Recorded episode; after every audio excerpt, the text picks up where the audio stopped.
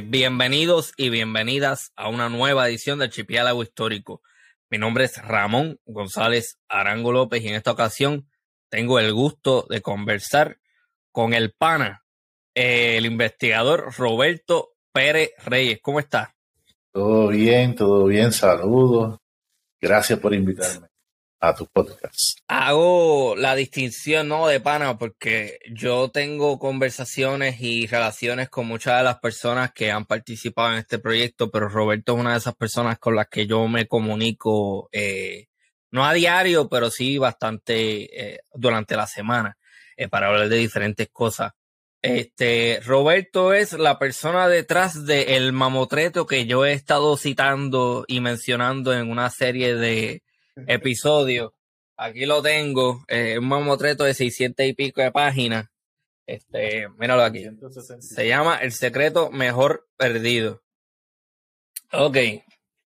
Así que este episodio eh, ya había una expectativa detrás de él. Háblanos un poco de tu formación y de tu interés por este tipo de temáticas, Roberto, por favor.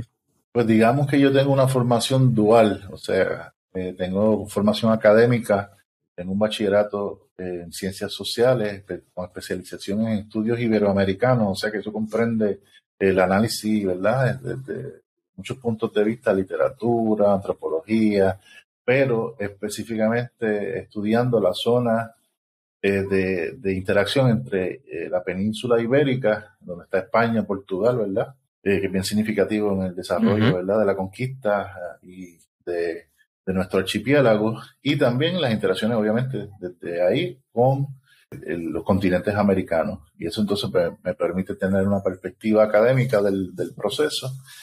Y por otro lado, como dije, es una, es una formación dual. Yo soy un jíbaro, si ven ahí por ahí, los, que pueden ver la parte visual, van a ver mi pava de jíbaro. Eh, soy un jíbaro que tiene un interés en entender su propia cultura, entendiendo, ¿verdad? Entendiéndola como una cultura distinta a la cultura eh, occidental. Este, claro está, ya, ha absorbido muchos elementos del, componente occidental y, más o menos corre paralelo, pero entiendo desde mi perspectiva de análisis que la cultura jíbara es una cultura nativa indígena. Me gustaría que hables un poco más sobre tu interés porque a lo que quiero llegar es a lo siguiente. está el doctor, ¿no? Que es una persona con doctorado, que es una persona que se idealizan, porque se idealizamos los títulos. Y he escuchado mucho que, por ejemplo, em, ¿cómo es que dice este refrán? El título no hace la persona, la persona hace el título. Eso es muy importante. Yo he tenido conversaciones con muchísima gente con títulos ostentosos que cuando yo me pongo a hablar con ellos, yo digo, pero ven acá, ¿y esta persona cómo llegó aquí? ¿Por qué tiene esto? El título no necesariamente es una garantía. Idealmente se supone que sea una garantía de algún tipo de conocimiento, pero de nuevo, he conversado con muchísimas personas con títulos ostentosos que lo que tienen en la mente es musaraña. Vamos a ser honestos. Eh, hay gente como tú que lee mucho y se educa por su cuenta. Es a eso a lo que quiero llegar. Sí, soy autodidacta. Eh, hay algunos colegas que me dicen que no lo mencione y que le dé, ¿verdad? Le dé el crédito de mi conocimiento a, la formación académica, pero no. Mucho del conocimiento útil que yo, usé en la creación del secreto mejor perdido es conocimiento que adquirí por mi propia cuenta, ¿verdad? Nos estamos metiendo en un, en un asunto curioso, ¿verdad? De profundo sabemos que eh, la educación, no importa de dónde sea, siempre es buena, pero sabemos, ¿verdad?, que los doctorados, los títulos, ¿verdad?, corresponden al, al, pensamiento occidental, cómo organiza la educación y, que, y cuáles son las expectativas, ¿verdad?, de esa sociedad occidental, de cómo debe ser la persona educada. Pero muchas veces se olvida, por ejemplo, que el académico nace, ¿verdad?, como una visión de, de San Agustín en el siglo III, cuando él crea la idea de la ciudad de Dios, ¿verdad? ¿Cómo debe ser la ciudad de Dios? O sea, que, el, pensamiento académico en su origen sale del pensamiento cristiano, ¿verdad? De cómo van a organizar la civilización cristiana. Y entonces el académico en un momento se le llaman los bellatores, los embellecedores. Y a ellos les, les tocaba la responsabilidad de embellecer el discurso de la ciudad.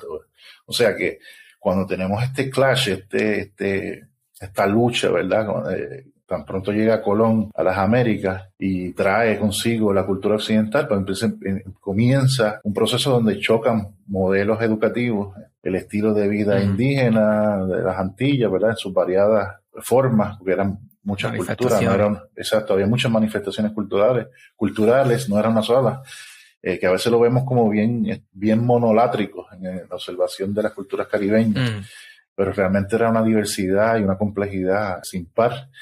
Y es, pues, cuando eh, eh, chocan estos modelos eh, educativos, pues, obviamente, cada, cada agrupación de seres humanos intenta darle valor a su propia visión de mundo y entonces empieza a menospreciarse otra forma de adquirir conocimiento. Y actualmente sabemos, ¿verdad?, los conflictos que genera el asunto de los títulos. A mí se me persigue mucho por no tener un doctorado. No es que no pueda. Digo, desde un punto de vista intelectual no es que no pueda, pero el que observa el trabajo del secreto mejor perdido va a saber que tengo todo el poder para degenerar un doctorado, pero no tengo la economía y ahí es que entonces se sobresalta eh, la idea de que la educación, generalmente la educación eh, como un nicho de las clases sociales, ¿verdad? Y refleja quien tiene La, capacidad económica para enviar a sus hijos a, la universidad y, que puedan hacer su maestría, su doctorado. Sabemos que hay algunos académicos que vienen de contextos pobres como o de contextos de clase media, eh, como el caso de René Rodríguez, Rodríguez Ramos, es un súper académico. Y cuando digo súper, lo digo en el sentido de que es uno de los, de los individuos más brillantes que he conocido y que le da eh, valor al hecho de que pueda llamarse doctor en su conocimiento. Y, y hay otros ejemplos, ¿verdad? No vamos a saturar el, el, podcast de esos ejemplos, pero tenemos esa dinámica donde, donde sí hay un reflejo de economía, ¿verdad? Quien Incluso desde el punto de vista racial, tú vas a notar quiénes están haciendo doctorados y, son personas con grandes apellidos eh, eh, y, apellidos que se pueden asociar y se pueden trazar hasta, hasta la época misma de la conquista. Y mm. después es, esas dinámicas no se suelen conversar, ¿verdad? Como que damos todo por sentado y jugamos el juego simbólico de, lo, de, los, de, acreditarse, ¿verdad? Eh, eso se llama, eso se llama la autoridad, o sea, acreditar autoridad en ese, en ese juego, pues, pues, yo tenía un bachillerato, pues se me ve como inferior y entonces yo no estoy eh, para todos los efectos acreditado, aunque menospreciar mi bachillerato sería menospreciar mismo el sistema de UPR mismo, pero entonces se está insinuando que no hay valor en cuatro, cinco, seis años de estudio, ¿verdad? Que se puede hacer un bachillerato. Mira, yo he estado leyendo el trabajo y realmente presentan unas argumentaciones que son bien racionales y con unos fundamentos bastante fuertes. Y haces un trabajo bien exacerbado, bien hasta lo último, de cómo yo deconstruyo, cómo yo rompo un discurso poco a poco, pero en vez de romperlo con un marronazo, yo voy, la metáfora que voy a utilizar más bien es como que un rompe hielo de esto y vas poquito a poco rompiéndolo porque mientras estás rompiendo el discurso, te voy explicando cada una de las cosas por las cuales esto, esta estructura que es colonial y que es impuesta y que es mantenida por una élite intelectual eh, no tiene ningún peso ni, ni, ni, o sea, eres bien revisionista. Naturalmente yo tengo mis reservaciones también, porque según digo la, una cosa, digo la otra. Hay personas que no tienen eh, preparación, a las cuales yo no necesariamente les voy a prestar mucha atención en base a eso, pero hay otras personas que supuestamente la tienen y para mí no representan a un intelectual ni nada por el estilo, pero yo pienso que en tu caso particular eres una persona que a pesar de que no necesariamente tiene el título, sí tiene un conocimiento profundo sobre el tema que estás tratando.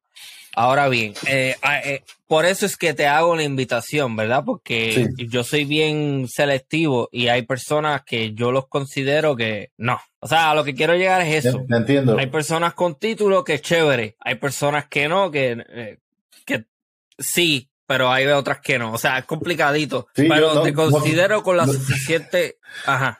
No quiero, no quiero que se entienda que estoy menospreciando la alta educación académica. Tiene, tiene una gran utilidad que la puede alcanzar, pero sabemos también que, hay otras dinámicas que envuelven. Tiene sus limitaciones. Exacto, tiene sus limitaciones. Y, y, y, a veces las limitaciones son más bien este, de un orden diferente a lo que es la producción de conocimiento. A veces simplemente son personalidades cómo responden ciertos académicos que se visualizan como figuras de autoridad y entonces no tienen, no tienen la tolerancia para permitir que otros, que otros discursos se den aparte del de ellos. Y, y, es, y, volviendo otra vez a lo que comentaste, el, el, sí, sabemos que vamos a llamarle como son eh, charlatanes, ¿verdad? Que, que dicen, que creen saber, ¿verdad? Dentro de, esa, de esos juegos de la mente, creen saber las cosas, pero no sean educados lo suficiente, sea de forma propia, ¿verdad? Autodidacta, como investigadores eh, autodidactas, o sea, como, como académicos. Sabemos que, que no, no, no buscan ninguna forma, ninguna forma de conocimiento que sea útil y disparan de la baqueta, suelen disparar de la baqueta y también suele sus versiones, ¿verdad?, de, del indígena, específicamente el tema que trato, sus versiones del indígena, pues se basan en sus deseos de cómo quisieran ellos que fuese el indígena. Te voy a dar un, ejemplo cómico, eh, individuos que, que dicen ser caciques y entonces se enfocan en algunos versos de las crónicas de que ya tenía muchas esposas y entonces quieren quieren tener un harén de, de boricua, de, chicas boricuas. Entonces a, veces no tienen ni siquiera ah, no comprende primero el contexto, aunque también ha participado un poquito el discurso académico tradicional eh, de cómo se veían estos caciques y a veces ni siquiera tienen el respaldo de los documentos primarios para hacer afirmaciones. Más bien también los mismos académicos tienen fantasías también. Y yo te voy a dar un ejemplo. El, la portada del libro, donde yo presento el petrolifo de la plaza principal del Parque Ceremonial de Caguana, ese petrolifo, la forma en que está dibujado, tiene las proporciones de un recién nacido, de una recién nacida y siempre se la ha visto como una diosa de la fertilidad, dejando saber que, que, los académicos tienen ciertas fantasías sexuales y entonces como no desconocen del arte, de los cánones de arte, pues no saben que están mirando la figura de un bebé y no, y no la figura de una adulta y se confunden, pero como ya tienen esa esas ideas que también generan individuos sin educación. Especialmente este asunto de la sexualidad, que mucho se da cuando se observan culturas indígenas, hay mucha oportunidad para el escapismo de, la sexualidad. Entonces empiezan a generar un montón de fantasías que, que a veces sobrepasan la razón, ¿verdad? Uno buscando en una búsqueda del, entendimiento de esta forma de codificación gráfica y tienes que chocar con un montón de fantasiosos y enfermitos que Mm. lo único que quieren, que quieren ver es una mujer desnuda, espatarrá. Ok, déjame entonces hacer la ayuda visual porque a lo mejor mucha gente no va necesariamente a entender lo que, de lo que está hablando y se puede beneficiar de ver. Él se refiere a esto.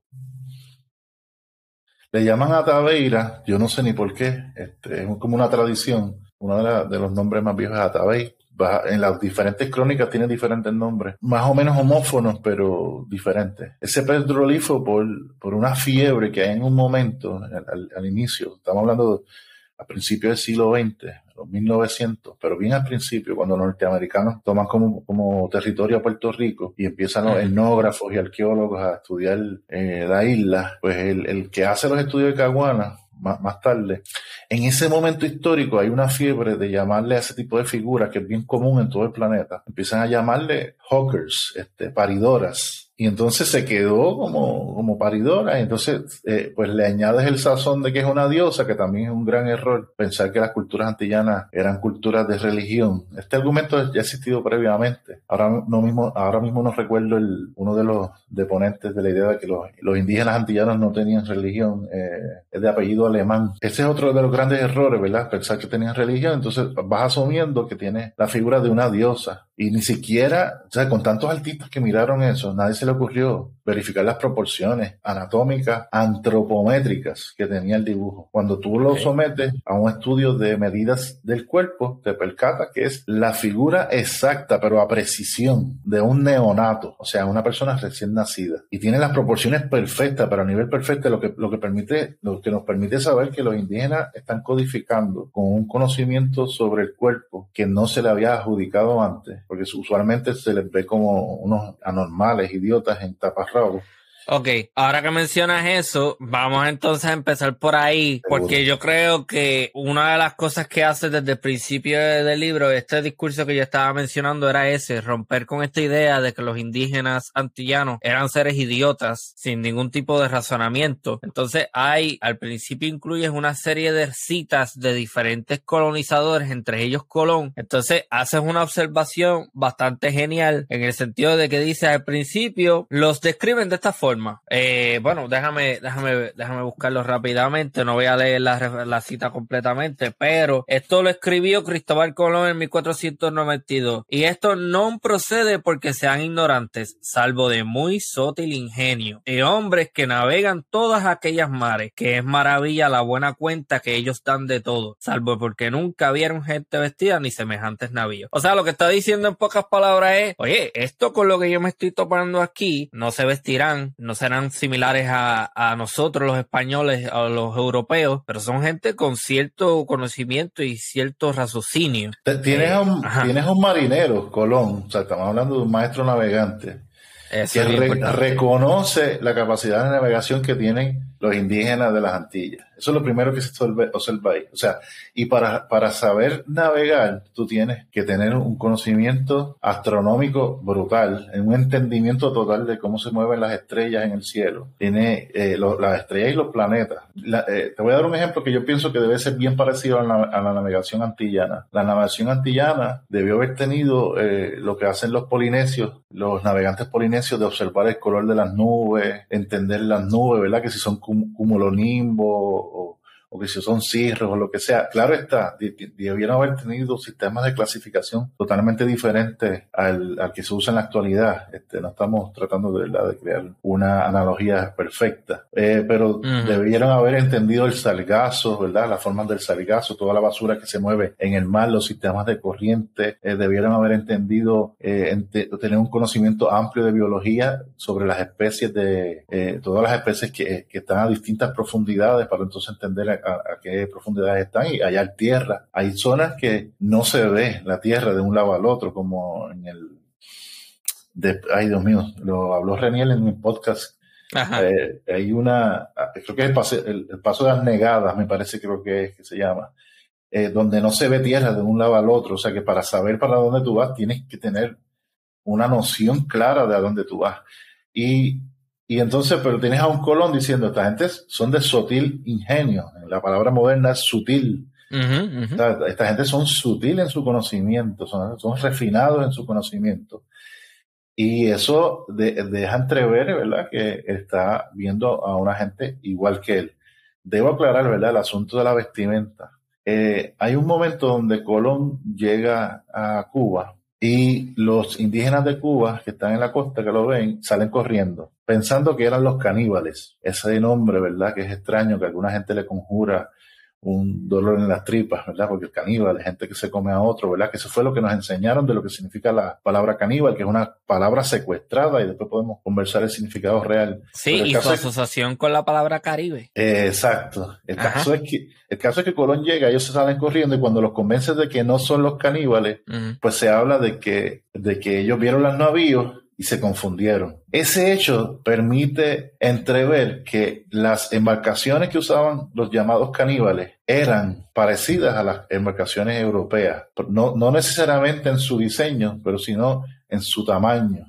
Y, y, entonces cuando ves, ah, y otra cosa también en términos de la tecnología de propulsión que está claro, nunca nos enseñan esto que les voy a decir, pero Bartolomé de las Casas y otros historiadores, eh, otros cronistas mencionan que las embarcaciones que eran de diferentes tamaños, las embarcaciones grandes de los, de los precolombinos antillanos usaban velas de algodón y de otros materiales, velas. Eso nunca lo explican. O sea, combinaban con remos, o sea, de dos sistemas de propulsión. Entonces se menciona que cabían hasta 200 tripulantes. Era el doble de cabida de una embarcación europea en ese momento histórico. O sea que las carabelas tenían, cabían como unos 99, 98 personas y en las embarcaciones indígenas cabían 200 personas. Incluso se menciona en las crónicas que tenía un sistema de turnos donde habían tres grupos de remeros, bien parecido a la forma que nosotros distribuimos eh, la faena laboral en el presente, que es en pedazos de ocho horas. Y cada ocho horas cambiaban los, los remeros. Y se menciona que los mismos remaban de rodillas que de pie. O sea que que estamos hablando de unos conceptos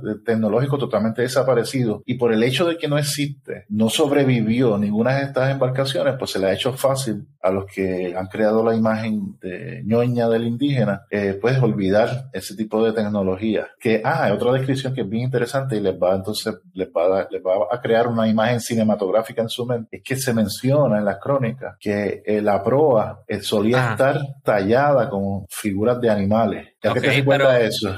¿Y eso está dentro de las crónicas también? Está en las crónicas y citado en El Secreto Mejor Perdido. Que vas a verlo más adelante. Ah, pero creo que eso está específicamente en una de las notas. Eh, como el secreto, eh, mi libro no intenta, ¿verdad?, abordar todos los temas, sino que a veces eh, yo es como una especie de buffet de muchos temas pequeños, pero sí lo menciono, traigo las citas. Incluso te voy a dar no solamente la tecnología de navegación, hay unas citas que encontré donde se mencionan armaduras de algodón trenzado, que los guerreros indígenas usaban armaduras o sea, que, que, siempre los ponen en no peleando y ellos usaban una, eh, eh, algodón trenzado. Supongo que la tecnología incluía alguna sustancia eh, para fortalecer también el algodón. Probablemente eh, se menciona mucho que se usaba chiote y carbón es conocido que el achiote se usa para cerrar heridas, pero el carbón, de ahí sale un, material que se descubrió en el 2006 que se llama el grafeno. Le llaman el material de Dios y se está usando en tecnología en la actualidad porque es un material de dos dimensiones. Es más fuerte que cualquier otra sustancia química que conozcamos hasta el presente. Y se descubrió con la mina del lápiz ¿verdad? Esto que el lápiz tú te pones a jugar con él y se te manchan las manos. Pues este científico se puso a jugar con un masking tape y de momento generó una sustancia transparente que él nunca había visto. Cuando la estudian descubrieron el, grafeno. Pues el grafeno por un lado es 100% impermeable y por el otro lado el grafeno eh, es lo opuesto. O sea que permite hacer filtros brutales. En algún momento se van a aplicar a las pinturas y van a permitir que el cemento dure siglos porque la entropía que afecta al grafeno es sumamente lenta. O sea que vamos a tener edificaciones que puedan durar 500 años, cuando tú que el cemento puede durar como 80 años más o menos, 60, dependiendo de las condiciones ambientales. Pero eh, también, no sé si has visto esa sustancia que, que, es como líquida, hecha de maíz, y se paran encima corriendo. Mientras más duro tú la golpeas, más dura se pone. Y si eres soft con ella, entonces ves las cualidades líquidas o de gel que tiene esa sustancia. Ambas sustancias que te menciono, ¿sabes? ambas situaciones de, de carbón que está en cualquier fogata, y el maíz, que es uno de los cultivos más, utilizados por los indígenas, eh, te van a dejar saber que esta gente pudo haber encontrado aplicaciones interesantes de esa sustancia. Entonces, encima de eso, cuando tú trenzas un, material, tú le das, es, una cantidad bien brutal de fuerza adicional. Eh, creo que son mil veces cuando tú lo tuerces, un material junto. O sea, si tú tienes fibras de algodón y las tuerces, pues le da Ahora mismo no recuerdo cuál es el ratio, el radio de, cuánta fuerza tú le das a la fibra, pero eh, Bartolomé Las menciona que no podía ser atravesado por las flechas españolas, esas armaduras. Pero obviamente eso es algo que no conviene decir. Exacto. no va a escuchar más sobre eso. Eh, exacto. O sea, nadie lo va a querer discutir, excepto este chamaquito acá de, de Camuy, dicho chamaquito, no, ya yo tengo 46 años. ok. Pero, lo que estás diciendo, lo que estás diciendo, quiero traerle el siguiente comentario. Sabemos que en las Américas existieron civilizaciones indígenas a las que se les reconoce sofisticación intelectual y científica. Sí. Los mayas, los aztecas, los incas. Hubieron más. Esas son las más grandes que se conocen. Las conocidas, sí. Exactamente. Digo, conocidas, conocidas porque son mainstream, o sea, están todo el tiempo en el discurso. Exactamente, sí. Desde la escuela, cuarto, quinto grado, ya te están hablando del, trío de los aztecas, incas y mayas. Y siempre son ah, tres. sí. va a ver que el modelo educativo nuestro siempre como está inspirado en, los modelos educativos de la masonería, el 3 es bien común. todos nuestros próceres, la mayoría fueron masones, y por eso es que se enfatizan en tres, como cuando se estudia a los griegos, pues se hablan de tres periodos, los jonios, los dorios, y se me olvidó el otro, pero son tres siempre, siempre, siempre se usa el 3 en, esas clasificaciones que son arbitrarias porque tú puedes clasificar, o sea, tú puedes, tú puedes generar una metodología de, clasificación usando cuatro eh, elementos, o sea, cuatro elementos, cuatro eh, grupos diferentes, establece las reglas y vas a ver los cuatro. O sea, que es una cosa convencional, sí. Ok, pero por ejemplo, los mayas, mira un mapa del Caribe, los mayas estuvieron presentes en todo Centroamérica. Sí.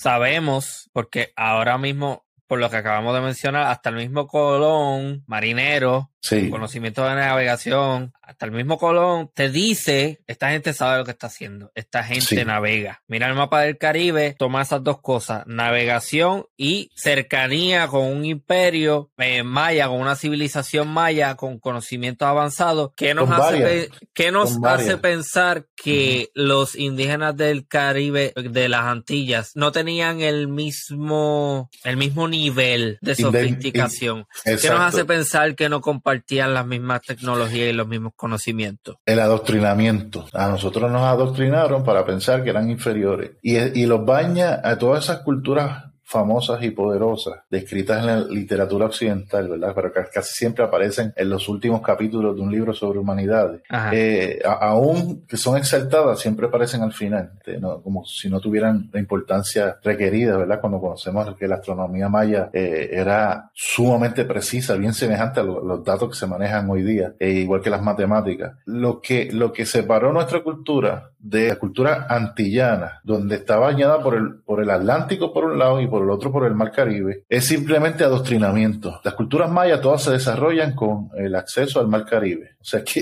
es el mismo mar. Eh, la posibilidad de que se encontraran esas culturas, ¿cuán grande es? Absoluta, es absoluta. Entonces, lo que se usa generalmente para, para crear una, un domo de cristal sobre el Caribe antillano es la idea de que hay una corriente bien fuerte entre Cuba y Yucatán. Y, y entonces a su vez se menosprecia la navegación indígena para entonces crear el efecto de que ellos no tuvieron la oportunidad de encontrarse. Sin embargo, cuando te vas a, ¿verdad? a la disciplina arqueológica, sí se habla muchísimo de las migraciones que ocurren desde Yucatán hacia Cuba, de los que, famosos llamados arcaicos, de los indios arcaicos, que no se habla mucho en, lo, en, la educación ¿verdad? Eh, antillana, en ninguna educación antillana, ni siquiera extranjera. Pero gracias a la, también por, un, por una, eh, una doctrina arqueológica promovida por el padre de la arqueología, que se llama el doctor Irving Rouse, este señor de que los grupos migratorios que llegaban a las Antillas eliminaban al grupo que estaba, estaba ocupando el espacio. Los arcaicos son los primeros en llegar de Yucatán, eh, luego llegan unas migraciones este, por las islas, por las Antillas menores, desde Venezuela, y entonces eliminan, e, incluso Rouse usa el término sitting dogs, ¿sabes? Los patitos de feria, se van moviendo, tú les disparas. Peor que eso, porque sitting dogs, o sea, estaban sentados esos, eh, esos indígenas esperando que los, que los arahuacos los flecharan y los, y los eliminaran del juego. Esa doctrina se sigue llevando con todos los procesos migratorios de esa aplicación de la doctrina y incluso genera la idea de que al llegar los españoles eliminan al grupo y después cuando llegan los gringos eliminan a los españoles porque va a generarte esa noción de que uno elimina al otro. Sé que vas a, sé hacia dónde te diriges, sé que vas a hablar de que lejos de ser un grupo homogéneo que se le denomina taíno, es un espacio habitado, cohabitado, en muchísimas ocasiones en completa armonía por diferentes grupos étnicos. Sí, una armonía que eh, sin la idea de romantizar, probablemente se generó códigos parecidos a las leyes actuales del sistema de Estado moderno. De hecho, este, cuando tú observas que los indígenas en, Norte, en Norteamérica eh, la constitución norteamericana sale de la constitución indígena, de lo, creo que eran los Iroquois, que eh, eran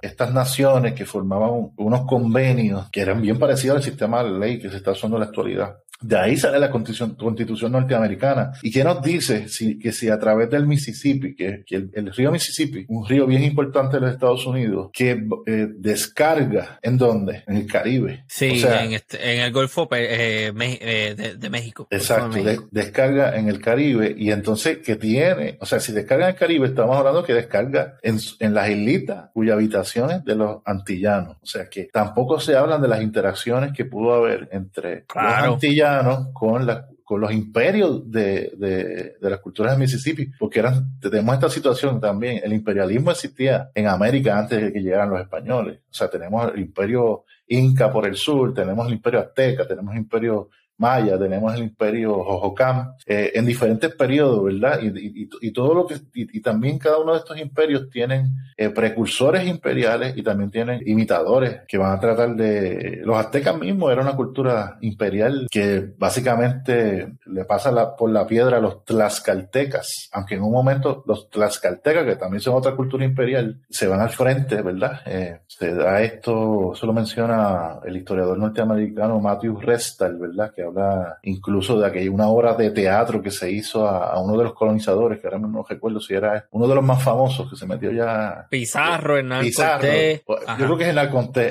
Hernán Cortés. Sí, ese fue el de México. Exacto. Yo creo que Pizarro fue el de Sudamérica. Pues en la, en la conquista de México, después que ocurre la conquista, que fue, o sea, los españoles estaban, como pasa en la película de, la, de Last Samurai, de Tom Cruise donde Tom Cruise le está ayudando al ejército del emperador, un ejército laico, por decir así, a enfrentar a un ejército de los samuráis. Esa situación se da exactamente ahí en México, como aquí también en las Antillas. Es algo que yo estoy tratando de probar en mi libro, que cuando Colón viene, viene en calidad de mercantil, eh, se mete en un espacio donde está ocurriendo una guerra civil entre indígenas versus indígenas, eso tampoco se habla, está claro en las crónicas, pero no se habla, y le hace, lo primer, uno de los primeros encuentros que tiene Colón con un líder indígena, el cacique eh, él le hace una demostración armamentista, le muestra los arcos turcos, cómo disparan las lombardas, eh, la navegación de ellos, y un contrato, está bien claritito en las crónicas, hace un contrato con este cacique para enfrentar la amenaza de los caníbales. Y como les mencioné, son los que hicieron correr a los cubanos en la costa cuando Colón llega primero allá. Sí, los después que pasa por acá, pero eh, pues digo que después que pasa por la, por la República Dominicana, si mal no recuerdo. O sea que hay, un, hay una situación bélica más, más grande que siempre es escaramuza, que es lo que siempre suele,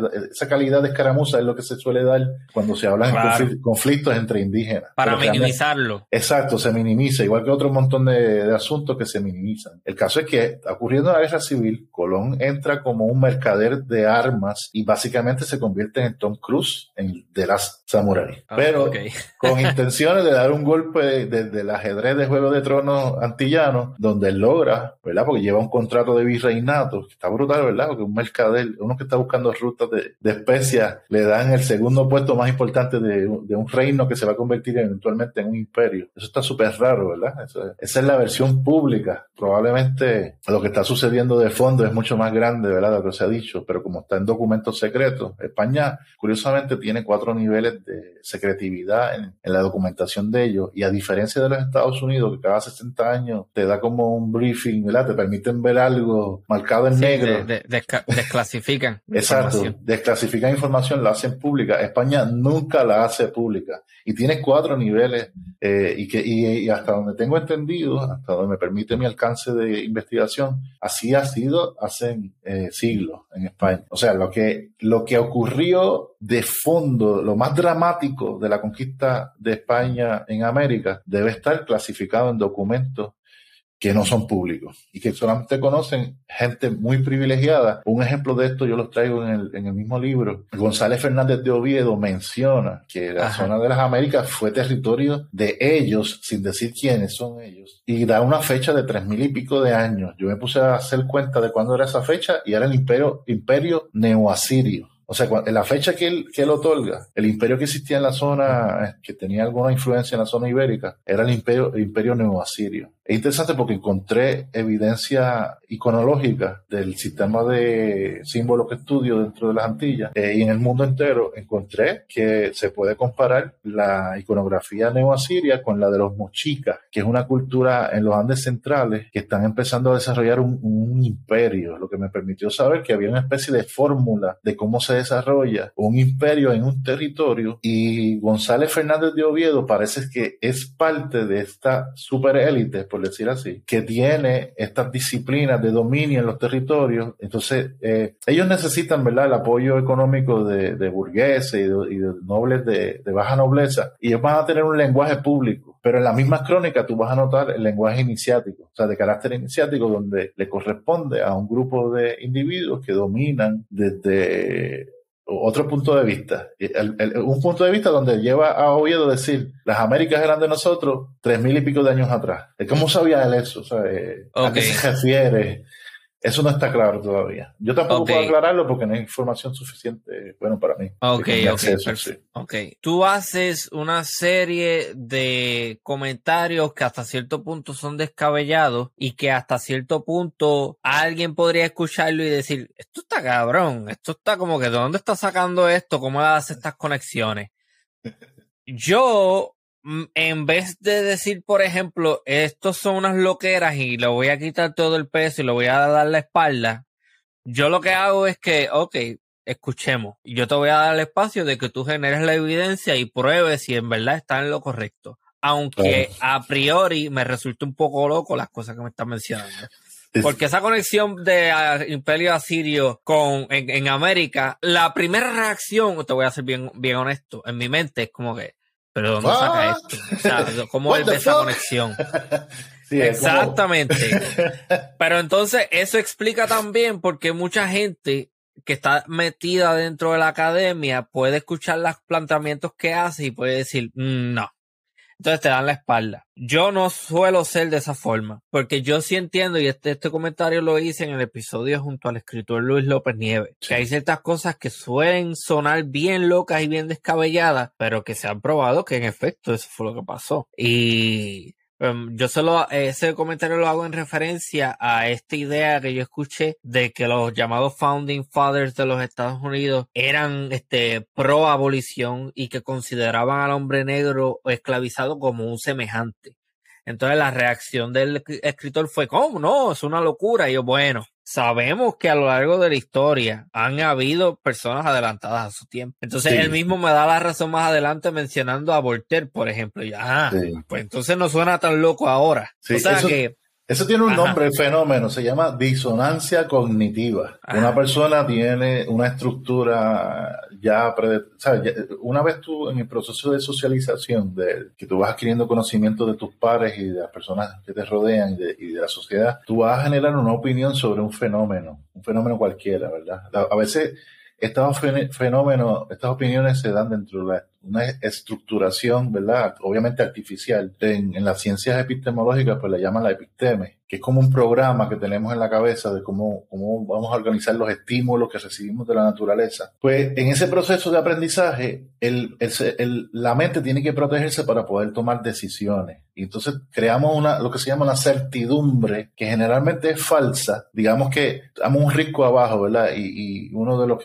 vamos tres en el grupo y nos dice, mira, si, si nos llevamos esta soga, podemos bajar, llegamos al otro lado, y qué sé yo, ¿verdad? Y, vamos a poder llegar al objetivo, que es una palma de coco allí, que tiene unos cocos bien bonitos. Sale uno más pesimista y dice, no, esta cuerda no nos va a permitir llegar. ¿Por qué tú crees? Nada, porque estuvo raspándose en la esquina del precipicio último que estuvimos eh, bajando. Ah, tú, no, tienes fe.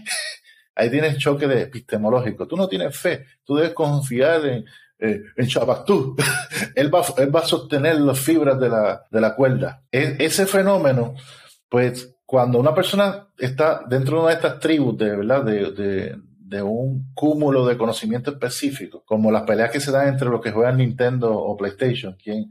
o de, o de Apple versus los de PC, Ah. que se generan estas discusiones bobas, estúpidas, pero se generan como si fuesen dos tribus. Y a veces llegan hasta la violencia los, los individuos más enfermos dentro de, de estos grupos. Pues cuando alguien le trae un conocimiento nuevo que es opuesto al corpus de conocimiento que tiene en su registro, lo primero que va a crear es una resistencia se llama disonancia cognitiva. Y, y lo primero que dicen, o sea, cuando el, el, escritor te dijo, eso son disparates, eso es una muestra exacta de disonancia cognitiva. Lo que tú le, lo que, lo que tú le planteaste le era tan nuevo que le hizo un cortocircuito en su, en su corpus de conocimiento. Pero ¿qué hace el verdadero investigador? La persona que, que, tiene un compromiso con el conocimiento tiene que conocer esa disonancia cognitiva y decir, espérate, este es mi impulso emocional, esa información me duele porque no la conozco, esa información me afecta porque pone entredicho todo lo que tengo en mi cabeza sobre ese issue Pero la persona responsable y intelectualmente humilde dice, vamos a tenerlo, vamos a escuchar la evidencia. Pues estamos hablando de ciencia, no estamos hablando de qué nos gusta de los indígenas o qué no. Y la ciencia no es algo estático, la ciencia es algo con, en, continuo cambio y de hecho idealmente se supone que esté todo el tiempo progresando, no que se quede igual. Exacto, y curiosamente yo en, más adelante en, el libro, yo sé que está bien adelantado en la lectura del libro y es un mamotreto, puede ser insufrible porque es gigantesco, ¿verdad? Yo la llamo mamotreto porque es ciento y pico de páginas, en verdad. Está, sí, lo es. Cae, en la definición de, la Real Academia Española como mamotreto. Y te voy a decir algo, me he tardado mucho leyéndolo también porque cada. Yo soy de los que lee a profundidad. Y hay cosas que yo leo y yo, espérate, esto es argumento, déjame irme, alejarme del libro a pensar en esto. y eso. es buenísimo, pero no lo he terminado. y, mira, y déjame darte crédito, yo, te considero uno de los, de los podcasters más responsables con un proceso de entrevista como este o de conversación, como quiera como queramos llamarle. Gracias, gracias. Porque tú te lees el libro completo, pero no es, se ve que no es a un método rápido, sino que tú lo lees a conciencia y se ve en cómo trabajas con los entrevistados. Y eso fue lo que me inspiró tanto a darte apoyo constante dentro de tu podcast como a estar aquí conversando contigo. Respetas muchísimo a las personas que invitas. Sí, no, gracias por eso, pero también estás haciendo alusión a algo que no he mencionado. Para las personas que no saben, Roberto es la persona detrás del logo de Archipiélago Histórico. Él es el que hizo el logo. Así que a eso es a lo que estoy haciendo alusión desde el principio, que hemos cooperado bastante. Sí, eh, Pero sí me gustaría hablar de lo siguiente. Yo no necesariamente entrevisto, porque en el sentido de que no tengo una, estructura. Exacto. es una conversación y que tú lo vas masticando para los que escuchan y los que ven. Estás masticando temas bien complejos y, a veces áridos y se los, se los mastica y, se los hace más suaves y eso, ese es tu trabajo, ¿verdad? Como historiador, este... Como, sí, divulgador, este... Divulgador eh, histórico. ¿Qué te dijeron? Cuéntame. Sí, una persona de, mexicana me dijo que eso, por lo menos en el contexto de ellos, sería como un, este, un divulgador científico, una persona que entonces la ciencia te la hace más, en el contexto anglosajón, que es el, el de nosotros, ¿no? Por ser colonia, eso se le llama un historiador público, a, public historian. Es una persona que te hace la historia accesible para las masas. Pero es bien siendo lo mismo, realmente es lo de menos. Estuve también hablando con un académico mexicano hace eh, poco y me dijo, este, Ramón, o sea, tú no serás doctor, pero al tú leer y al tú empaparte de información de forma voluntaria previo a la grabación de tus episodios, o sea, muchas veces lo que tú ves en la escuela es la imposición de lecturas que la gente lee porque tengo que leer esto obligado para poder tener el título. Yo no estoy haciendo eso estoy leyendo las cosas de forma voluntaria porque realmente me interesa. O sea que al final, a, lo largo del tiempo, el caudal de información que yo como individuo voy a tener a consecuencia de la preparación que yo llevo a cabo para esto, este programa me va a poner a un nivel que, bueno, vamos a ser bien honestos, sería yo creo que igual de, un, o, mayor de un individuo con doctorado. Ay, y no es especializado, vas a ser un, transdisciplinado porque estás tocando temas diversos, especializados, entonces estás manejando todo a la vez y es, y es maravilloso porque ya se nota la transdisciplina no me va a salir la palabra. Sí. Ya se nota que eres transdisciplinado en el proceso, que, que ya, ya estás metiéndote en montones de disciplinas científicas. Y, y, me hace recordar algo que me mencionaste ahorita sobre que empezamos a hablar sobre la disonancia cognitiva. Y, y es que mi trabajo genera eh, polarización. Va a haber un grupo que lo adora y un grupo que lo odia totalmente. Sí. Eh, lo que lo hace interesante también, pero eh, te voy a dar algo exclusivo a ti, eso nunca lo he discutido públicamente. Mi trabajo aparece recomendado, o sea, yo, yo como dije antes, soy autodidacto con un bachillerato, pero también participo de la investigación arqueológica con el doctor René Rodríguez Ramos. Yo soy el que hizo el catálogo de las piedras del Padre Nazario y encima de eso, pues, he estado aportando en, otra área dentro de la investigación de Geniel sobre las piedras. Y sí. ah, que estoy envuelto dentro del ambiente científico. O sea, mi, mi, compromiso y la forma que yo escribí el libro permitió que mi libro apareciera recomendado en la enciclopedia digital de la Universidad de Oxford en Inglaterra. Entonces, Lo que, lo que Eso yo no no he es dicho, poca cosa. exacto, no es poca cosa. Lo que no he dicho públicamente es que en un momento eh, un grupo de detractores bajo anónimo le pidieron a la editora de la enciclopedia que sacaran exclusivamente mi trabajo de ahí. Por suerte, yo tuve, tuve acceso a toda esa correspondencia, pero la, eh, la editorial decidió dejarlo porque ellos no probaron los alegatos que ellos estaban haciendo. Uno de esos alegatos era que yo era un pseudocientífico. La palabra pseudo significa falso, o sea que yo era un falso científico. Es alguien que tiene apariencia, que articula las ideas como si fuese un científico, pero no tiene ningún valor científico lo que dice. Es totalmente inventado, sale de la, de la imaginación. Pues me, me pusieron ese, ese nombre y han estado utilizando eh, ese mote. Incluso hay, un, hay una página de Facebook que también es anónima y muy probablemente sean los mismos individuos, donde también se usa el mismo término para describirme como un pseudocientífico. Incluso me llegó información un momento de que me, me nominaron como uno de los falsos científicos más, más importantes de esta época. Okay. bueno, este. Pero no es sé. interesante, es interesante. Yo no le daría importancia. Pero te voy a decir algo interesante que quiero que conozca la audiencia, este, para que Ajá. vaya a, a, ambientándose, aclimatándose a esta cuestión científica. Se Ajá. supone, se supone sí. Que si tú criticas un trabajo científico, tú lo falsees. Hay que falsear el trabajo. Falsear el trabajo significa hacer otro trabajo de la misma magnitud para probar que es falso. Y ninguno de mis detractores jamás ha mostrado ni una sola tilde pública porque a través de Facebook todos estos troles pueden escribir un montón de, de, de, mierda, ¿verdad? Pero ninguno de mis detractores, y yo he invitado a gente hasta del Smithsonian a debatir mi trabajo, pero ¿dónde ellos se escudan y dónde se sustentan para descalificarme como científico? Ay, tú no tienes doctorado. Sí, vamos a descalificarte porque tú no tienes un título como el mío.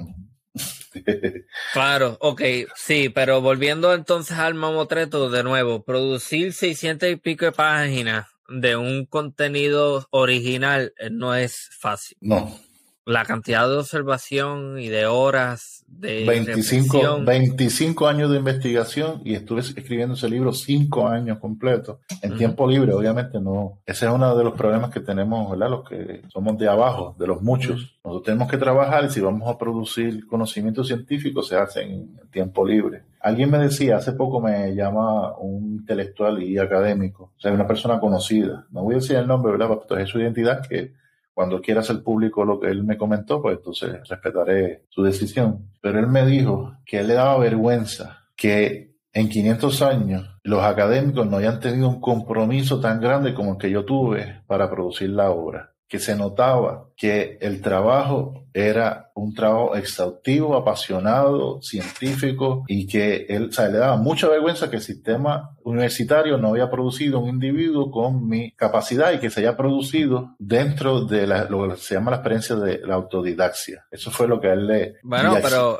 A mí realmente no me parece tan, o sea, lo que pasa es que visto desde cierta perspectiva, una institución es una fábrica que te va a producir hasta cierto punto un producto en serie. Sí. Y, y ya, recordando, son recordando, diferentes personas, pero es el mismo caudal de conocimiento envuelto de la misma forma que al final se manifiesta en un papel que es un diploma. Exacto. Es el mismo. Es, la... es exacto. O sea que volvemos otra vez cualquier argumento en contra de mi trabajo no debe ser de índole personal, no por si yo me veo, ah, esa otra que hay una tiraera racial, porque yo soy un poquito acanelado, ¿verdad? Como mis ancestros indígenas, también hay una molestia con eso. Incluso yo, yo no, no tengo el look académico, o sea, cuando la gente me mira, yo soy, yo mido 6'3 y, y la gente piensa que más soy un troquero que, que un investigador científico. Eso debe, tiene que rebasarse. Vea la, toda la evidencia que yo traje ahí, que es un montón, 667 páginas, que son una introducción a mi investigación de 25 años. Al, al día okay. presente se forman como 30 años de investigación. Vamos, eh, vamos a ir entonces al tema de los caníbales porque lo mencionaste al principio sí. y si terminamos el episodio sin hablar de eso, eh, uh, va, sí. van a haber problemas. Sí, ah, no, no han mencionado que hay una promesa de que vamos a seguir conversando. Ah, sí, eso es bien importante para la, para la audiencia. Esto no es un, esto no es uno que se va a hacer y ya. Como mencionamos, un libro de 600 y pico de páginas requiere mínimamente que se produzca por lo menos dos episodios, pero ni eso. Yo creo que vamos a terminar produciendo más porque hay muchísimos subtemas que se tocan a los que no se le puede hacer ningún tipo de justicia en un episodio de una hora y media. Así que esto va a continuar, no va, así que esperen más episodios junto entonces a a, Roberto Pérez Reyes. Pero ajá, hablemos entonces de... Los caníbales. Sí, que hay tanto prejuicio con eso y a mí me molesta también ver cómo llamados historiadores siguen poniendo videitos y escribiendo cosas hablando de los jodidos caníbales como gente que se comen otras personas y entonces como que tengo problemas. Tengo problemas. Tengo, tengo problemas con, con, la utilización de ese conflicto porque lo que está haciendo es perpetuando un prejuicio cuyo origen es uno impuesto por el colonizador. Y te añado,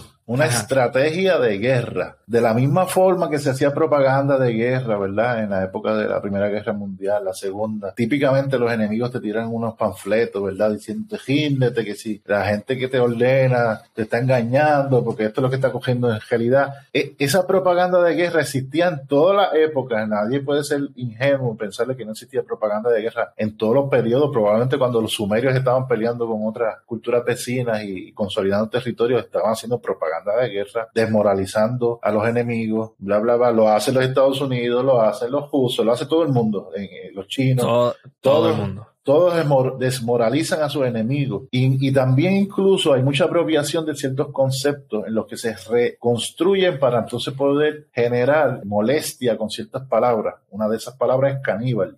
La y Caribe también, que usualmente van juntos. Van juntas. De hecho, Bartolomé Las Casas es que menciona los dos términos juntos y él está, escribe en varias ocasiones Caribe o Caniba. Él tiene una duda si se dice Caribe o se dice Caniba. Y eso es interesante porque cuando tú escribes Caribe en cursivo, que era la forma que se escribía en el pasado, tú vas a notar que se parece visualmente, parece la palabra caniba. Y, y al y viceversa. Si escribes caniba en cursivo, te va, se te va a parecer a Caribe. Ahora mismo olvido si fue Oviedo o, Bartolomé de las Casas. Ellos mencionan, ah, Bartolomé de las Casas, en tres ocasiones me parece que son. Él menciona que la isla de San Juan Bautista se llama Caniba. ¿Cuál es la isla de San Juan Bautista? Sí, lo que eventualmente será Puerto Rico lo que eventualmente será Puerto Rico. O sea que Colón en su primer viaje llega a la, va a la zona de, la, de lo que es la española, lo que ellos llaman la española, que es Haití y la República Dominicana, que poco se habla de Haití, ¿verdad? Cuando se habla del Caribe. Por eso es que traje el episodio de la semana pasada fue, no, por Haití. ya saqué uno así con, y voy a traer más participación haitiana. Así mismo, y es, y es parte del Caribe, pero como, como, como es un país de, ¿verdad? Gobernado por negros, pues entonces tenemos esa curioso fenómeno Exactamente. Entonces tenemos Cuba, vemos que Colón va a Cuba también, pero de momento cuando le toca ir al sitio de los caníbales, le da algo y no escribe nada en el diario y le da una enfermedad y hay mucha especulación, ¿verdad? Y los historiadores hacen su agosto porque es una gran oportunidad para hacer investigación científica. El caso es que va directito hacia Portugal, no España, va hacia Portugal, donde lleva a unos indígenas que son de la familia divina de quién? Pues del tipo con el que hace, del cacique con el que hace un contrato de enfrentar a los caníbales, así lo dice claritito. Y se lleva a estos cortesanos indígenas a las cortes de Portugal, cortesanos indígenas dentro de la corte portuguesa. Y algo curioso que Bartolomé Las Casas registra en uno de sus tomos gigantescos que escribe un voluminoso. Él menciona que hacen un mapa de todo en las Antillas con habas, que son Estamos hablando de leguminosas, ¿verdad? Como la bichuela. Habas. Hace este mapa con habas sobre la mesa del rey. Y el rey dice, tú los entrenaste para que hicieran esto tráigame otros muchachos de allá del grupo de estos nobles indígenas y traen los dos muchachos y le hacen un mapa más detallado del Caribe. Y ahí se ve porque la, la admiración de Colón, en la cita que, leíste en un momento en el podcast, él se admiró de lo grande navegante que era y también era cartógrafo. O sea, y no solamente eso, que parece que tenía un sistema de memorización tan efectivo como el que no tiene ningún navegante en la actualidad, porque eh, si te hacen un mapa no va a ser a detalle, va a ser una cosa general. Pues ellos le generaron con Avas un mapa detallado incluyendo callos. Entonces, eso es bien sorprendente. Eso hizo que un historiador norteamericano de origen indígena, que escribió un libro que se llama El descubrimiento eh, americano de Europa en inglés. Él llega a decir que los mejores navegantes de la historia eran los caribeños antillanos, a ese nivel. Pero volviendo a los caníbales. Este, me estaba hablando de The American Discovery of Europe, Jack D. Forbes. Ese. mismo, ese mismo señor. Okay. Forbes. Él es indígena eh, y él, incluso él, él, funda una, que en paz descanse, él funda una universidad eh, donde se está tocando temas de la cuestión indígena en Los Ángeles o en California, específicamente. Los Ángeles, California. Sí, sí, sí, sí, Los Ángeles, California. El estado de California. Eh, me fui en un, en un lapsus. Ok. Eh, yo espero que me lo perdonen, ¿verdad? Con tanta información que yo tengo en la cabeza, que me perdonen los lapsus. El caso es que, que, volviendo a los caníbales, o sea, se identifica que la isla de Puerto Rico es la isla de los caníbales, lo que implica que esa definición que se ha dado generalmente en la historia sobre los caníbales está incorrecta. No solo es de una palabra de origen indígena que va a tener una etimología diferente a la que se le adjudica en la actualidad, es una palabra secuestrada del idioma indígena, se está asociando a un territorio, pero la forma en que se organiza la lengua indígena es un tanto diferente a la forma en que se organiza la lengua europea. las lenguas indígenas suelen ser polisintéticas. Eso significa que son muchas palabritas juntas que se juntan en frases para hacer la palabra. O sea que una palabra es una frase. Y esas frases suelen ser descriptivas de los fenómenos. Una silla, por ejemplo. Una silla, nosotros juntamos esas cinco letras para decir silla y sabemos lo que es una silla. La imagen mental, ¿verdad? Su, su contenido semántico viene de nuestra cabeza de lo que es una silla. Generalmente, ¿cómo tú ves la silla? Si yo te pregunto. Sí, pues yo estoy imaginando entonces la silla de plástico blanca. Ahí está, exacto, ¿viste?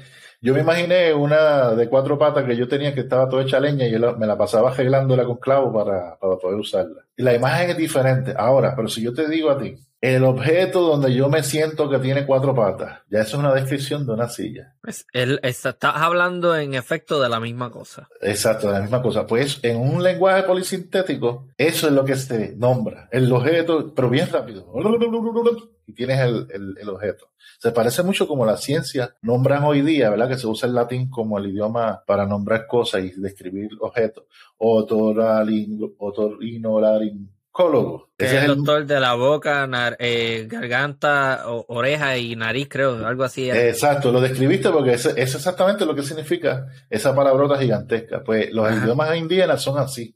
En América, casi todos los idiomas indígenas son así. Entonces, eso es bien diferente de la naturaleza que tiene la forma de nombrar fenómenos en, el, en las lenguas que vienen de Europa. Ahora te, voy a decir otro fenómeno diferente en, la cuestión de, nombrar cosas. Los indígenas se enfocan en, eh, ellos no tienen eh, la cosa, ¿verdad? Por decir así, el ente o la cosa. Ellos no lo definen con un título, como decir el maestro. Es un, ejemplo, ¿verdad? Ya tú sabes lo que es un maestro, pero es, ese concepto así no va a existir exactamente en lengua indígena, porque una persona tiene muchas facetas y a veces incluso los indígenas nombran fenómenos grandes con una palabra y todos los objetos, cosas y entes que participan del fenómeno van a tener el mismo nombre. Te voy a dar un ejemplo. Bartolomé de las Casas dice, ellos le llaman batey a la bola, le llaman batey a la cancha, le llaman batey al jugador, le llaman batey a la regla, le llaman batey a, la ceremonia. O sea, todo lo que estaba relacionado al batey se llama batey. Y esa diferencia en epistemológica de las lenguas indígenas ha causado mucha confusión. confusión sí. No, nunca está en la mente de los que estudian las lenguas indígenas. Nunca está en la mente. Pues es como decir un, fenómeno. Eh, te voy a nombrar un fenómeno. Un hombre tiene relaciones sexuales con una mujer y tienen un producto biológico de ambos que paren la mujer y producen un niño, ¿verdad? O una niña. Eso que producen se llama hijo. Ese es el fenómeno. Okay. Pero ese hijo eventualmente se puede convertir en padre. Ese es otro fenómeno. El fenómeno de pater, ¿verdad? Fenómeno de ser padre. Pero también ese hijo va a ser hermano o hermana perdón, va a ser hermano de una hermana, ¿ves? diferentes fenómenos. E, en eso hay siempre que estar bien pendiente cuando se estudia la cultura indígena.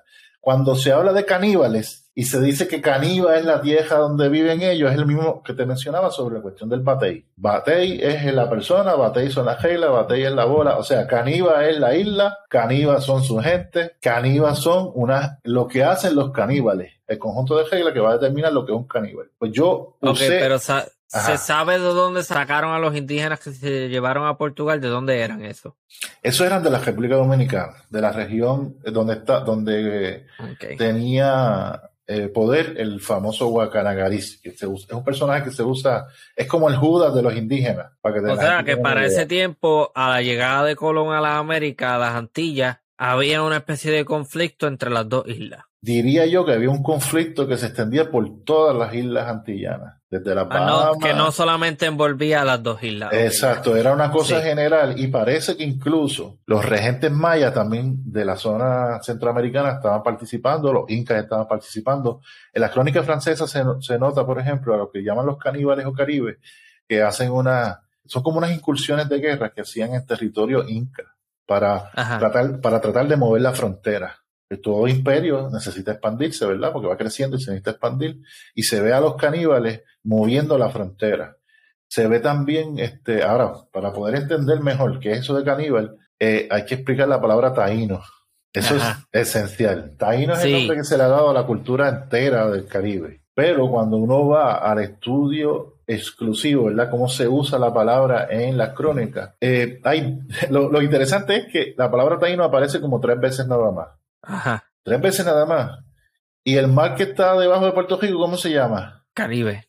Caribe. Y en un momento en los mapas aparece como el mar de los Caribes, no el mar de los taínos. El Atlántico en ningún momento le llaman el mar de los taínos. Digo, el océano de los taínos. Le llaman Atlántico, ¿verdad? Pero esa es la palabra occidental hasta ahora yo no sé cuál es la palabra indígena, no la he encontrado. Pero el caso es que ese mar de los Caribes o el mar de los caníbales está permitiéndote ver que eso que llamamos taíno es algo, pero su naturaleza es diferente a la que se explicó, a la que nos enseñaron y adoctrinaron. Pues hay que analizar cuál es su naturaleza a la luz de las crónicas.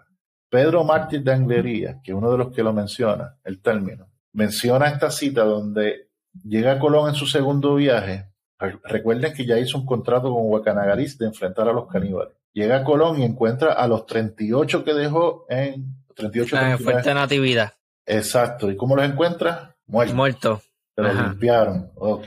Y entonces va directamente a, reclamarle a Huacanagariz que, no protegió a esa gente. El caso es que se encontró a, la gente de Huacanagariz, pero menciona que encontró a esta gente al, de mirada altiva, con, como esta cosa así, wow, armado hasta los dientes y que le dijeron taínos, que ellos eran taínos. ¿Quiénes eran los taínos?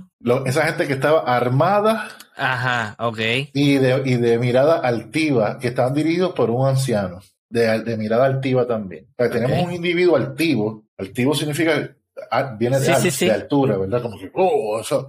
Y todos armados. O sea, imagínate entrar en un punto de droga y tienes allí el bichote y tienes a todos sus jampones sicarios con un montón, con unas, unas AK-47, para que puedas visualizarlo. Sí, sí, sí. Y, de momento, y ellos dicen, nosotros somos los taínos. Ok, Chanca, que es el otro individuo que menciona a los taínos. Ajá. Yo no he podido eh, encontrar una versión de Chanca que sea cercana al siglo XVI como encontré de Panes o como encontré de Anglería. Ajá o Angleira. O sea que pudiera ser que estamos viendo una edición tardía y que pusieron esta palabra. Chanca, que es un médico que viene con Colón en el segundo viaje, dice, habla del mismo suceso donde están los tipos con la AK-47 y que los van a limpiar si molestan. Y dice, taíno significa buenos. Y de ahí para adelante todo el mundo, no, taíno significa buenos. Yo creo que eso es una traducción tardía y lo que realmente en su origen refería es lo que refería Pedro Martín de Anglería que es que lo dice así, taíno significa nobles. Y cuando hablamos de noble y vemos la palabra bueno, entonces entendemos que bueno en el contexto de Chanca es un eufemismo de la palabra noble. O sea, que los buenos son los nobles. ¿Y qué es un noble, Ramón? Bueno, depende del contexto en el que lo estés buscando definir. En el contexto medieval donde estaba sucediendo estas cosas, que era un Ah, bueno, en ese contexto, pues un noble es una persona de alta alcunia, ¿no? Este, una persona de una élite, de un sector nobiliario, con poderes, con terrenos, territorio. Que son de un rey, que tienen, ajá, tienen poder eh, político y económico. O sea que Pedro Martí, Pedro Martí de Anglerías quería decir exactamente eso que tú mencionas. En su contexto histórico, Pedro Martí está diciendo, taíno significa nobleza propietario, o sea, vasallo de un monarca. O sea, que entonces estas personas lo que dijeron entonces, nosotros somos los dueños de estas tierras, cuando se refirieron a sí mismos como taínos. En su contexto, y es con la gente con la que Colón había hecho un arreglo contractual Puede ser de escrito o puede ser de boca, pero hay un arreglo contractual de él ayudarlos a enfrentar a los caníbales. Y lo curioso que menciona Angleria es que cuando ellos dicen que eran buenos, luego dice el texto, y no caribes o no caníbales, dependiendo de su traducción. Pero va, o sea, dependiendo el, la edición en que tú estás leyendo del, de ese mismo suceso. Porque eso es otra cosa que dificulta aún más la cosa, o sea, la situación. Eh, la crónica no la vas a leer como se escribió originalmente. Sí. Porque no lo vas a entender. Va a ser bien difícil entender ese castellano del siglo XVI. Sí, lo que le llaman. O sea, que lo que vas a ver van a ser diferentes ediciones. Te voy a decir algo. Diferentes ediciones que, pues. Yo tuve la oportunidad de estudiar teología pastoral y observé una metodología que es superior a la que usan los historiadores, tanto en la isla como pues, en, contexto extranjero. Eh, a, mí, eh, a mí me enseñaron que en hermenéutica, ¿verdad? Que es la ciencia de la interpretación bíblica, cuando tú ibas a hacer una predicación, pues tú tenías que coger el texto y leerlo en montones de versiones. Que si versión de 1960, Reina Valera, que la Dios habla hoy. El caso era que había, como siempre se pierde en la traducción, siempre se pierde la traducción y también cuando eh, hay una nueva edición de un texto también se reedita. Pues eh, lo más adecuado es leer todo lo que tú tengas disponible disponible en todos los idiomas disponibles que tú conozcas. En mi caso, yo logré encontrar la edición más antigua de Pané, por ejemplo, una de las ediciones más antiguas, eh, facsímiles, porque mi investigación de escritorio, vale aclarar, o sea, yo no, yo no tenía dinero para irme a España, a meterme allá en, en la biblioteca y encontrar los manuscritos. Yo tú por suerte, eh, esta época moderna me permitió tener una base de datos como la de archive.org, que es un esfuerzo de las universidades para tomar libros antiguos, los escanean, los digitalizan y, los ponen público, ¿verdad? Pues yo conseguí documentos sumamente antiguos, excepto el de Chanca. Te voy a dar un ejemplo de un documento perdido que sería bien interesante conseguir. Un diccionario y de palabras indígenas que hizo Nebrija. Hasta el día presente yo no he visto a nadie. Nebrija no es el, el, que también, yo he escuchado ese nombre, él es, él no es la persona a la que se le atribuye la, un libro bien importante sobre gramática castellana. Perfecto. Él le dice a la reina, para unir el imperio tú necesitas imponer una lengua. Ese mismo. Y él le hizo, él le hizo el, libro de gramática. Curiosamente, el logo del Instituto de Cultura Puertorriqueño tiene a tres personajes, ¿verdad? Eso se puede discutir en otro momento a fondo, pero tiene en el centro el español vestido como noble, tiene de un lado, a, el lado derecho, perdona, del lado izquierdo tiene un esclavo y del lado derecho tiene un indio taíno con un semi pero el personaje español que está en el centro tiene el tomo de Nebrija de gramática, que es el que tiene la intención de unificar eh, y, crear lo, que, lo que llamarían eventualmente el primer rey del imperio alemán, que es el imperio romano-germánico. O sea, cuando los alemanes, a través de Carlos V o Carlos I de España, ellos logran obtener el poder de ese imperio emergente, que vamos a llamar el imperio español, pues ellos lo hacen imponiendo el castellano. Sabemos, ¿verdad?, que eran muchas provincias y muchos territorios con lenguas diferentes y todavía esos conflictos siguen permanentes en España. Porque tenemos, tenemos el catalán, tenemos eh, diferentes idiomas allí todavía hablándose y con idiosincrasias diferentes, porque los idiomas suelen estar asociados a idiosincrasias diferentes, ¿verdad? Ajá. Por eso todavía, ese, ese, ese conflicto todavía, todavía existe en España y existía en la época de Nebrija. Y, sí, tiene el euskera también. El euskera, exacto.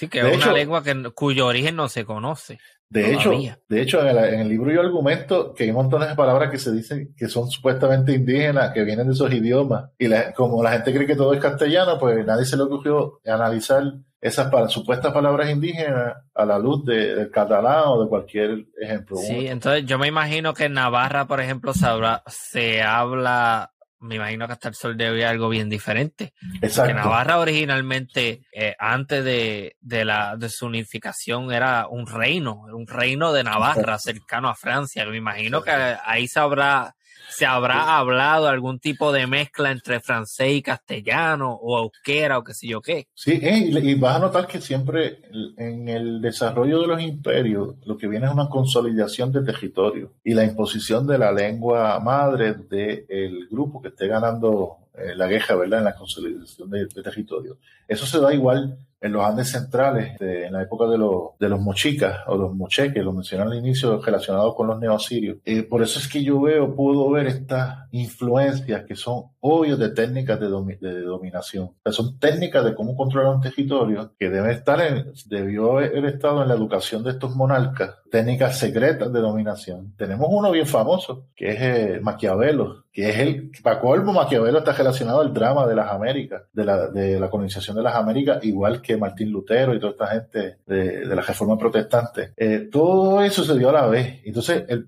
uno, de los problemas que tenemos es que los separamos y empezaba a ver estos fenómenos. Como, como independientes uno del otro. Exacto, y, todo cogió, o sea, el papa más, el papa más corrupto también estuvo en, en, la época de la conquista. Si mal no recuerdo, León, se movió el número de él. Y tenemos casos que te, eh, que te suelto que lo invite a un amigo historiador Alberto que habla de, del primer inquisidor de Puerto Rico, que también tiene otra visión. ¿Cómo es que se llamaba? Porque yo produje un episodio junto a Pablo Crespo Vargas y él habla de una persona que... De Alberto, sí. No, él habla, él habla de un inquisidor que tiene una reputación bien mala, pero que la realidad era un poco diferente. Mira, ahora no me, ya, ahora mismo no me llega el nombre. Y yo, yo hice, yo fui que hice la Que lo pintaban como un sanguinario y una cosa, este pero que el tipo realmente no es que fuera perfecto, pero habían unas cosas ahí. Eh, eso, esos muchísimos temas bien interesantes. Pues pero bueno, para eso estamos. Exacto, exacto. Eso eventualmente, igual que tengo un pana que, que tiene un tema bien interesante sobre los asesinos en serie en Puerto Rico, que se llama el doctor Germán Cabaza Barber me pasa el contacto y hablo con él. paso el contacto, te va a encantar. Seguro que sí. En este, eh, anteayer tuvimos una presentación del libro de él, de una novela de él, eh, una novela ensayo, y fue un éxito, fue maravilloso. Y escuché una de las, de una de las conferencias magistrales más brutales de mi vida. Eso me dejó. Muy, y es un historiador joven, que está cercano a tu edad. Y me fascinó, me fascinó. Pero volviendo a lo de Caníbal, ya tenemos, ya tenemos que ah, tiene una relación con la cuestión de Taíno. Tenemos que taíno significa nobles. En un contexto no de bondad, como esta vez Chanca, que lo está usando como una, un eufemismo. Un eufemismo es como, por ejemplo, cuando al pene se le dice el pipí. O se le dice el lagartijito. Ay, mira, el nene tiene el lagartijito por fuera. Eso es un eufemismo. Pues, ay, mira, los, los buena gente, los nobles, esos son los buena gente. Pero también están articulando el, la facción dentro de la guerra civil que está ocurriendo en las Antillas, guerra civil, o sea, indígena versus indígena, eso le va a pasar a mucha gente, pero... Eso es lo que te lleva a llamarle guerra civil, que sea meramente entre indígenas. Eh, sí, es una guerra civil porque estamos, ah, ok, eh, estamos hablando de una facción económica, los nobles, ¿verdad? Son unos propietarios, eso es lo que es la nobleza, los propietarios de, de territorio que establecen unas relaciones con los individuos que están dentro de ese territorio. No debe ser exactamente igual que en el medievo o, posiblemente se da por una cuestión fenomenológica, puede, ser parecido. Eso iba a eh, comentar. podría ser parecido, pero sí sabemos que tenemos las relaciones de los aztecas, los incas alrededor y eran parecidas a las del medievo de Europa, parecido, ¿verdad? Eh, tiene como, como cierto espejo, ¿verdad? una jerarquía. Sí, exacto. Y entonces eso me ayudó a entender qué significaban los caníbales. Pero usé otra metodología que también es igual de controversial, que es que en vez de usar arahuaco, que es lo que se ha propuesto oficialmente como la lengua más hablada de las Antillas, Sí, porque se ha propagado este discurso de que los indígenas de las Antillas tienen su origen en el Valle del Orinoco en, Venezuela. Mire, Exacto. Sí, exacto. Cuando tú tienes un mar Caribe, ¿verdad? Cuando tú miras ese mapa y cuando tú tomas en consideración que aquí había una navegación lo suficientemente capaz de llevar a un, grupo de personas de isla en isla, ¿por qué tú me vas a limitar esa movilidad desde la O sea, como algo solamente posible de las Antillas menores hacia arriba. Cuando en realidad ese mapa tú deberías hacerle un montón de líneas porque se podía mover de punto A a punto B desde cualquier distancia, de cualquier punto. Y, y, vale aclarar algo, este Colón es el primer navegante europeo del medievo en hacer navegación transoceánica. Las técnicas de ellos eran circunvalar, o sea, ellos se mantenían cerca, de la, tierra para poder verla y, navegar, porque la navegación, hoy por hoy, el sistema de comunicación más efectivo que tiene el ser humano desde hace milenios y milenios y cuidados y millones de años. El caso es que Colón es el primero que atraviesa un océano y por eso es tan importante para Europa eso. Pero los polinesios, por ejemplo, 3.000 años antes ya lo estaban haciendo en el, en el océano más grande del planeta, que es el Pacífico. Pacífico, sí. Yo creo que tú estás haciendo una alusión a un trabajo, una investigación que hizo, creo, un científico danés en las primeras décadas del siglo XX. Que creo que hay una película de eso también. Sí, que el tipo lo que hace es que construye lo que él pensaba que a lo mejor pudo haber sido una embarcación primitiva de esa Sí. Entonces él se tira para ver si en efecto tú puedes cruzar el Océano Pacífico y a las costas de América del Sur en ese tipo de embarcación y lo prueba.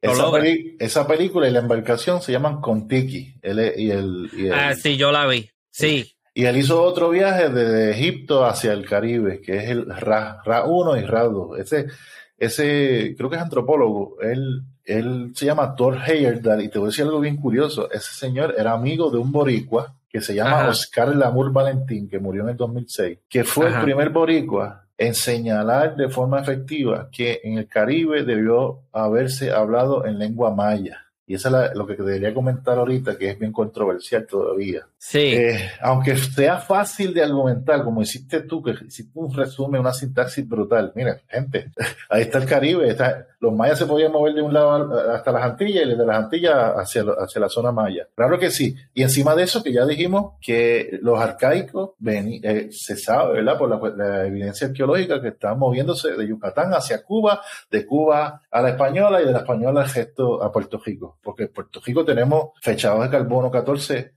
bien antiguos de los arcaicos y Genial encontró unos bien brutales, bien antiguos y después le puedes preguntar ah, sobre un perezoso. Sí, y déjame, déjame mencionar esto también porque mencionaste a Genial.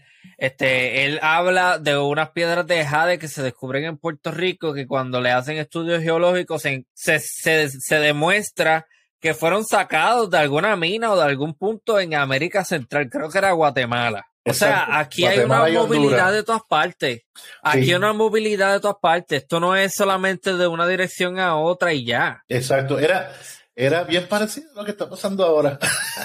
Excepto nosotros, que solamente tenemos una marina mercante de las navieras por nuestro estatus colonial. por nuestro estatus colonial, por, eso. Pero, entonces, aunque seamos isleños, aunque seamos isleños, pues no, no somos una, actualmente, eh, hay gente que sí, como los pescadores, pero como que, como estamos bien insularizados en el sentido de, no nos vemos con ancestros navegantes y, nuestros ancestros son navegantes tanto de, África como de Europa como de los indígenas. Para concluirte los caníbales, porque yo sé que ya está, no sé si ya estamos llegando al, final del, podcast. Ah, no, eh, no hay final, esto hasta que tú quieras. Ah, ok, perfecto, perfecto. Y pues, puedas hasta que me agote. Gracias, Este, y es muy buena conversación contigo, te lo agradezco. Esa, esa, esa conclusión, esa síntesis que tú estás haciendo de, la data que ya tú tienes a mano, de lo de Geniel, de lo que yo estoy ofreciendo y otros eh, historiadores que han hablado aquí, es, ¿sabes? es ingenuo pensar que aquí no se hablase en maya, pero curiosamente había un historiador de origen franco, eh, francés, eh, pero es americano, norteamericano, estadounidense específicamente, que se llama, es el famoso eh, Konstantin, eh, un nombre con R, bueno, F. Rafinesky. el caso es que Konstantin Rafinesky, no me recuerdo el segundo nombre. Ajá. Rafinesky fue el primero en ponerle la palabra taíno al idioma que se hablaba mayoritariamente en las Antillas. Sea, él cree que el idioma de los taínos es el que se hablaba eh, o sea, él le pone, él es el que bautiza la idea del, idioma taíno. De ahí es que los, que los historiadores, en, cuando el Estado Libre Asociado de Puerto Rico se crea, en el 52, pues los historiadores empiezan a usar la palabra taíno. Yo creo que uno de los primeros que lo usó. La imagen, más bien. Porque eh, se, usa. Está bien, de acuerdo. Cuando se crea eso que le llama, esa cosa que le llaman el Estado Libre Asociado. El, espejismo, ajá. El espejismo. Pues también se empieza la educación obligatoria. Ajá. Y también empieza a usarse el nombre taíno para describir la cultura indígena como si fuese una cosa homogénea. Exacto. Pero, es, pero viene del análisis del escrito de Rafinesque. Y de otro, hay otro también, otro escritor en la época que también se usa, pero él es uno de los primeros que lo propone, si no el primero. Ahí no estoy seguro. Pero el caso es que él mismo, que es el que bautiza el idioma taíno, la idea de taíno, él habla de las colonias mayas en las Antillas. Ese mismo historiador. Wow. Y eso la parte la omiten. O sea, te hablan del que genera el término taíno, pero te omiten que él mismo estaba hablando de que el idioma maya se está hablando en, las Antillas mayores y menores. Sí. Okay. Y, y, no solamente eso, si me dices que hay puntos, pues son enclaves, ¿no? De comunidades que son traídas de allá y que viven acá. En, exacto, exacto. Y, y, es, y eso es mucho más complejo, porque si vemos el trabajo de Reniel, vamos a ver las similitudes que hay entre la cultura istmo-colombiana, o sea, todas esas culturas que están cerca del canal de Panamá, que es el, sitio más estrecho, que es una zona geopolítica, no solamente hoy día, sino siempre ha sido una zona geopolítica. Porque si, también, es un cruce. Exacto, si observan el trabajo mío, van a ver que yo traigo muestras de, de, neolíticos de la China que hacían los, sus eh, eh, esculturas igual que los semíes en las Antillas, con las mismas, eh, mismas categorías de, de sus poses, los símbolos bien parecidos. Yo encuentro símbolos que se ven en la cultura, la llamada cultura taína de Puerto Rico, que es la cultura más tardía. Los veo en los Ainu de Japón y yo los muestro en el libro y, veo también en los polinesios la misma utilización de, lo, de, mismo inventario de símbolos. Pero por eso es que me hizo hablar en mi libro de un lenguaje universal y se, se perdió la noción de la existencia de ese lenguaje. Y ya yo en el libro básicamente le enseño al lector cómo leer una parte de ese lenguaje. Es casi un manual también. El caso es que volviendo al asunto caníbal. La palabra caníbal, al contrario de la palabra taíno, que aparece tres o cuatro veces en las crónicas, la palabra caníbal y caribe aparece cientos de veces, si no miles de veces. Si usáramos ese valor estadístico para hablar, para equipararlo a importancia, ¿quién tendría más importancia? Los pues, caribes caníbales, exacto. Pues sí, lo que tiene más presencia.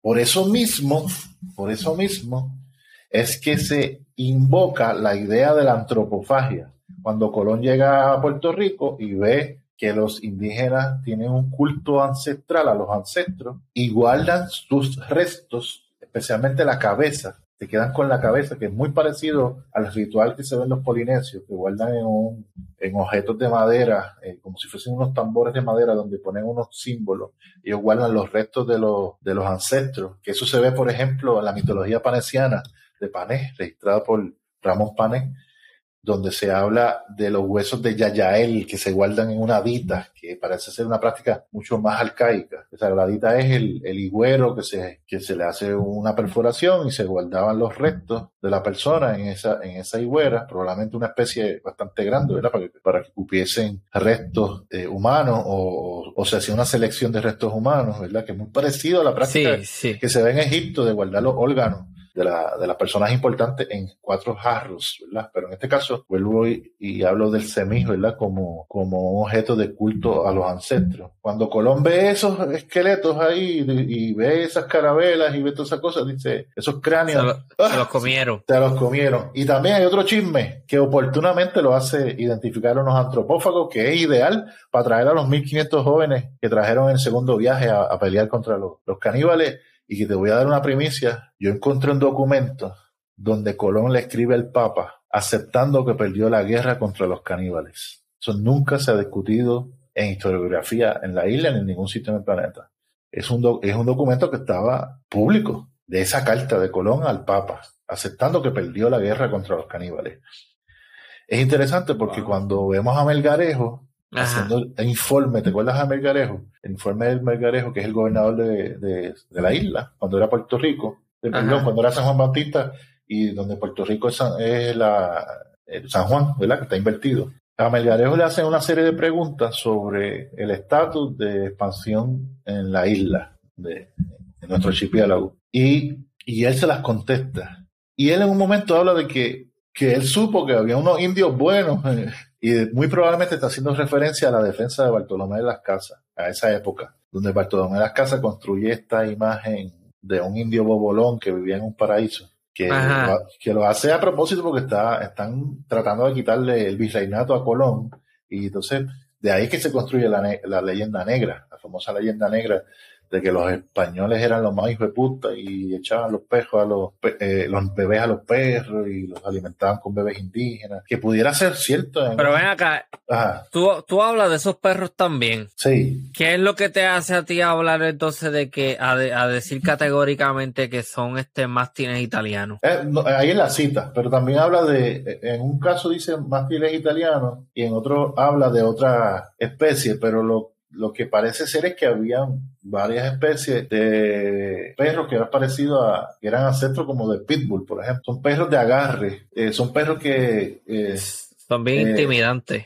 Sí, son, pero lo curioso es que no son perros de despedazar. a veces no los presentan como perros de despedazar. Son perros más bien de agarrar. Las mandíbulas son bien fuertes, agarran toros y vacas y los llevan a, cuando las, vacas se, se, se, escapan y los toros, pues ellos agarraban y entre un bonche de esos perros llevaban la presa al lugar donde querían. Eh, eh, mastín, eran eh, mastín italiano y había otro más, este, alanos españoles, es otra mención.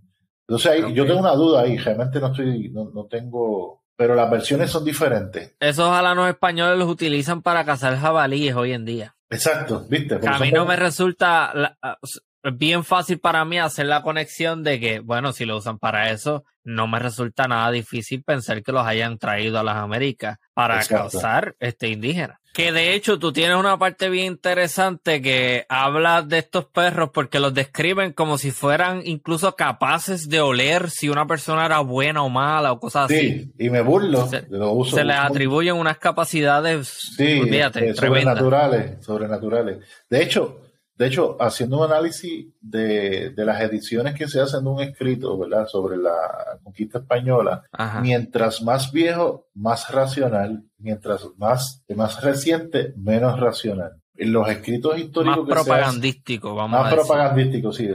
eh, mientras tú ves que en, los documentos primarios de la conquista, estamos hablando del siglo XV, siglo XVI, y cuando dio siglo XVI, estamos hablando de 1500 sea, 1501, 1502, Exactamente, sí. Vas a observar que se hay una guerra que se llama la, guerra, la, guerra, de Hakimo, tiene muchos nombres, la, guerra de la Vega Real, que yo lo discuto mucho en el libro. Ah, sí, sí. Pues se le atribuye que los españoles le ganan, eran 200 españoles, le ganan a 100.000 indígenas en guerra. Una cosa así como lo, como hicieron los espartanos, los 300, la película, ¿verdad? Que de un dato de histórico donde pelean los espartanos contra el, periodo de Xerxes.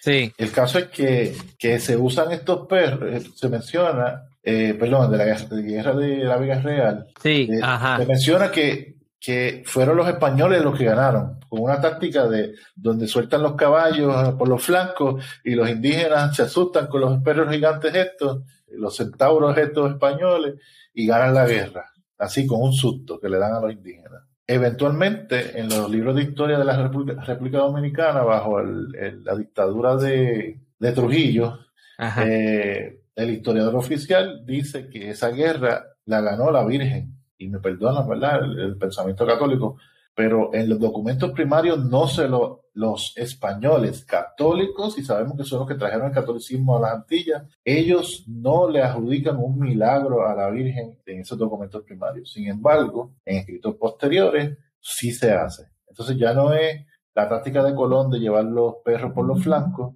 que también es ridículo, totalmente ridículo, porque yo hago un, diagrama de cómo se ve un ejército de 100.000 personas versus 200 y eso Espérate, te lo voy a buscar, que lo tengo aquí. pues la otra cosa que se hace es que se habla de los perros de guerra, ¿verdad? Y se describe, Bartolomé de las Casas describe los perros matando 50 indios por hora. O sea que si con 50, yo hago un análisis matemático y estadístico y con 50 perros de esos y hubieran exterminado a los indígenas en, en un poco, una cantidad específica de años. Ok, míralo aquí. Ahí está.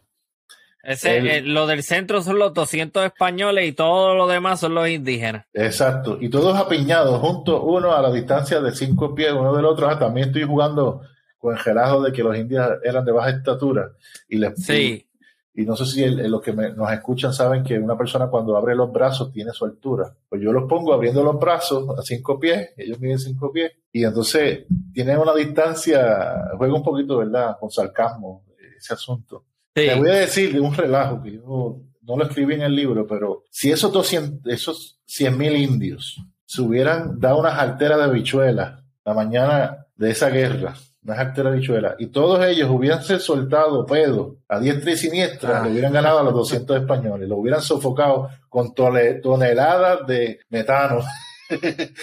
yo yo usé en el libro el ejemplo de que si esos 100.000 indios hubieran tirado una sola flecha y tomamos el peso de, por gramo de, eh, o por onza de esa flecha y lo, lo sumo y multiplico para dar el peso total de 100.000 flechas, son toneladas de madera, piedra y cuerda encima de, dos, de 200 personas. Ok, eh, para la audiencia que a lo mejor está un poco perdida en este momento, lo que él, lo que Roberto está tratando de hacer es lo siguiente. Él está tratando de probar lo estúpido que es comprar esta idea absurda de que 100.000 individuos pueden ser vencidos por 200 personas. Lo que pasa es que está utilizando el humor para eso. Pero ajá, eso es lo que, eso es lo que estamos tratando de hacer, probar lo absurdo que es que tú me cuentes que 200 españoles pudieron haber derrotado a 100.000 indígenas y que yo te lo compre y te diga, ok, sí, eso pasó, sin ningún problema. Así te lo compro. Asimismo, hay montones de absurdos en nuestra historia. Por ejemplo, la idea de que Diego Salcedo, o sea, lo hunden para ver si era un dios. Esa leyenda es absurda cuando más de 20 años antes ya mataron los 38 que están, los 38 supuestos dioses. Nunca había pensado eso, eso tiene mucha lógica. Tiene lógica, te voy a decir otro absurdo. Hay un libro famoso en, los cuentos que nos hacen que se llama Lengua, que era un tipo que hablaba mucho, se aprendió los idiomas indígenas y servía de traductor. Y entonces él viene y se pinta con ceniza y se mete en un araito a descubrir que va a, invadir a Caparra. Al tipo lo descubren, así estén drogados como supuestamente estaban los indios con cojoba, lo descubren y le meten una paliza que le, dice la crónica que le hendieron la cabeza en dos. O sea, tenía la, la, cabeza partida en dos. Y si me dejo llevar por de Las Casas, que habla de la bacana, él decía que podía hender el yelmo, partirlo en dos y abrir el cráneo en dos pedazos, de tan fuerte que era la macana. O sea, el tipo le cae macanazo, pero no las macanas de los policías redonditas, no, no, la que tiene forma de espada y que hende el yelmo y hasta atravesar el cráneo. y el tipo cruza por el medio de la isla. ¿Qué, hay, con la cabeza abierta. ¿Qué hay en el medio de y llega primero que los indios? ¿Qué hay en el medio de la, de, de la isla? Sí, la cordillera central. él tenía un ovni, él se montó un ovni que tenía, dentro de ese ovni había un sistema de, de recuperarse, ¿verdad? De nanotecnología que le, ah. hizo, la cabeza y allá se fue, ¿verdad? Con una velocidad de la luz y llegó a ah, Ponce de León. Y le avisó que, por ahí venía Caparra, llegó Caparra y le dice a Ponce de León, mira chico, por ahí vienen los indígenas, que es la misma guerra que te digo que la carta dice que perdieron. Ok, ok, pero, pero de nuevo, él, eh, la, para la audiencia, él lo que está hablando es sobre un, una leyenda que habla de, de, de, esta persona que aún en las condiciones terribles logra cruzar una isla, un terreno escarpado sin ningún tipo de camino, sin ningún tipo de brújula ni conocimiento real, por obra y gracia o de qué sé yo qué, cruza y llega, y incluso llega estando siendo perseguido, siendo perseguido. Siendo perseguido. Y cruza la mucha gente te compra estas cosas como si eso hubiese pasado de verdad. Y así es, y así son todas las leyendas que aprendimos. Incluso hay falsificaciones de leyendas. Hay un famoso historiador bien influyente, no lo vamos a decir, ¿verdad? Porque sabemos que esto genera una, altos niveles de controversia. Ajá. Nos enseñó una, una supuesta leyenda taína donde este muchacho viola a su hermano durante la noche, la hermana para descubrirlo, se aprovecha de la oscuridad y le pone, ella se llena las manos de ceniza y cuando él llega le ponen las manos en la cara. En la mañana logra ver que es su hermano, ahí que se descubre que es un acto. De, atroz. Dentro del concepto. Y ese muchacho lo castigan y se convierte en la luna. Ese mito no es taíno, es Ainu, es de los esquimales. Y el historiador lo, lo contó y lo usan en la película Taíno. ¿Recuerda la película Esa es la película del 2007 que hay una gente, yo creo que es de 2007 esa película, yo la vi en el cine. Sí, que, que, que salga y en paz descanse el, el que llaman eh, cacique Veguilla de la zona sur de la isla, que murió recientemente y lo sufrieron muchísimo, ¿verdad? Porque una persona de, eh, aunque no estemos de acuerdo, ¿verdad? Con ciertas posturas del grupo, eh, sabemos que fue una persona muy influyente eh, y especialmente trayendo la cuestión de la indigeniza, indigenización del pensamiento en la isla. Él sale en esa película, él es el cacique de la película, eh, y es la idea de que hay una tribu del murciélago que viven en una zona de, perdida en el tiempo y entonces pues en esa película se menciona ese mito como taíno y sé que viene de un historiador que lo menciona como taíno, pero realmente es un mito de los esquimales. Yo creo que a lo mejor sé quién es el historiador, pero sí, después te lo este, cuento.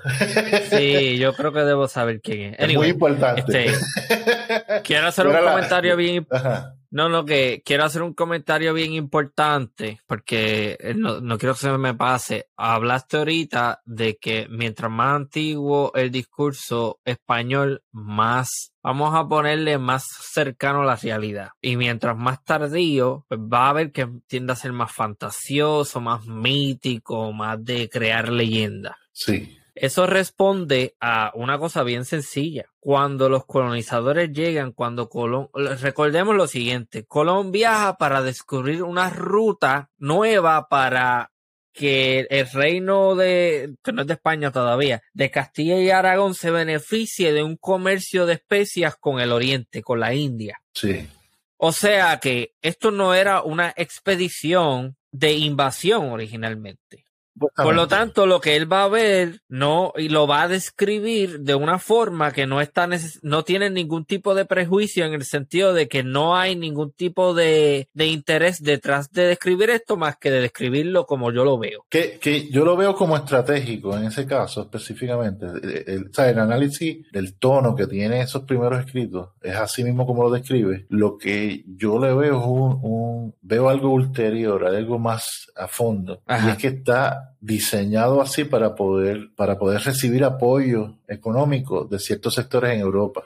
Sí, que a Pero- lo mejor podemos ver algún tipo de exageración también, pero Sí, para el lado sí. opuesto hacia lo positivo. hacia lo positivo, exageración, igual que lo que hace, igual que el romanticismo de Bartolomé de las Casas, que no le hace, no le hace ningún bien a los indígenas, porque los pone tan débiles que nadie se relaciona con ellos, porque la naturaleza humana es la de defenderse. Y cuando tú hablas de alguien tan débil que se extinguió, nunca te vas a, a vincular, no vas a tener ningún lazo afectivo por gente débil. Esa es la naturaleza humana. Nosotros respetamos al más fuerte. Bueno, un, un ejemplo es el, el fenómeno del bichote dentro de los caseríos. La gente le tiene un respeto y, y hasta afecto y amor, y no, y no necesariamente correspondiendo a la lógica de, de la cuestión esta de Estocolmo, del síndrome de Estocolmo, sino que la gente respeta a los más fuertes. Por eso es que a veces yo creo que ese fenómeno está de fondo en por qué permitimos que corruptos gobiernen nuestro país, porque los articulamos como los más fuertes, los más, los más capaces. Bueno, son tan capaces que nos engañan a todos, como decía el, chat, engañamos hasta los nuestros. ¿Te acuerdas del chat?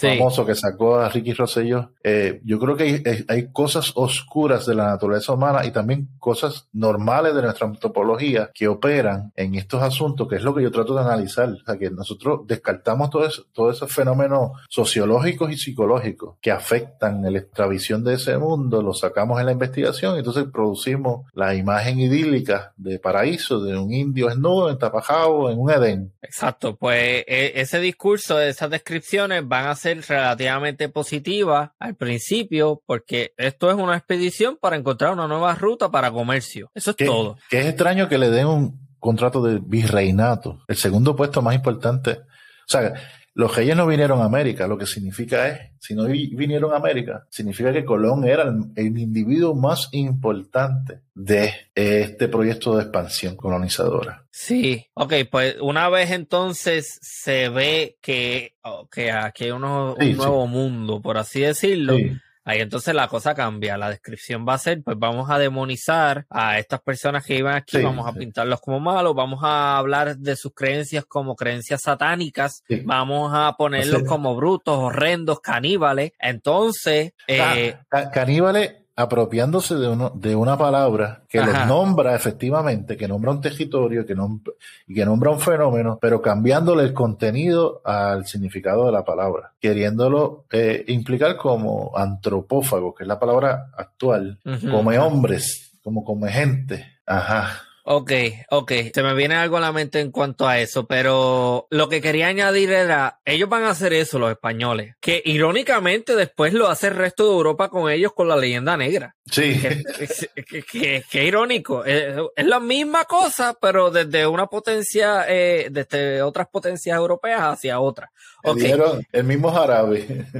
Sí, pues mira, eso que tú estás mencionando sobre eh, lo de los caníbales, que él eh, observa que hay unas osamentas y hay unos esqueletos, entonces automáticamente piensa que es que se los comieron. En algún momento en las crónicas ves que hay una descripción en tiempo real, por ejemplo, de que, ah, sí, en efecto los vimos comiéndose otra persona. O eso no, existe. No existe. Y te digo, lo que sí existe es lo que, y traté, parece que en el, en el argumento olvidé enlazar hacia esa dirección. Estaba hablando de Cuba, del encuentro con Cuba. El caso es que cuando Colón llega a Cuba, que logra convencer a los indígenas que no es de los caníbales, de esa gente de verdad, de identidades misteriosas que estamos trabajando, le enseñan a unos miembros del grupo que estaban mordidos, que les faltaban pedazos, pedazos de oreja, pedazos de, de brazos. Y obviamente Colón no conoce la lengua, no tiene intérprete, y parece que los que están tratando de interpretar, lo que tienen soltura lingüística son los propios indígenas, que después, cuando Colón llega en el segundo viaje, ya ellos están nombrando las cosas en diferentes idiomas europeos, que lo menciona Colón en su diario. Qué brutos eran. Sí, eran brutos y tenían una facilidad para aprender las lenguas indígenas, eh, perdón, lenguas europeas, que todavía la tenemos. Los boricuas se nos pegan los acentos y todo de una forma eh, tejible. A los caribeños somos bien dados a, ser políglotas. El caso es que le traen esta gente mordida y le dicen que fueron los caníbales. Pues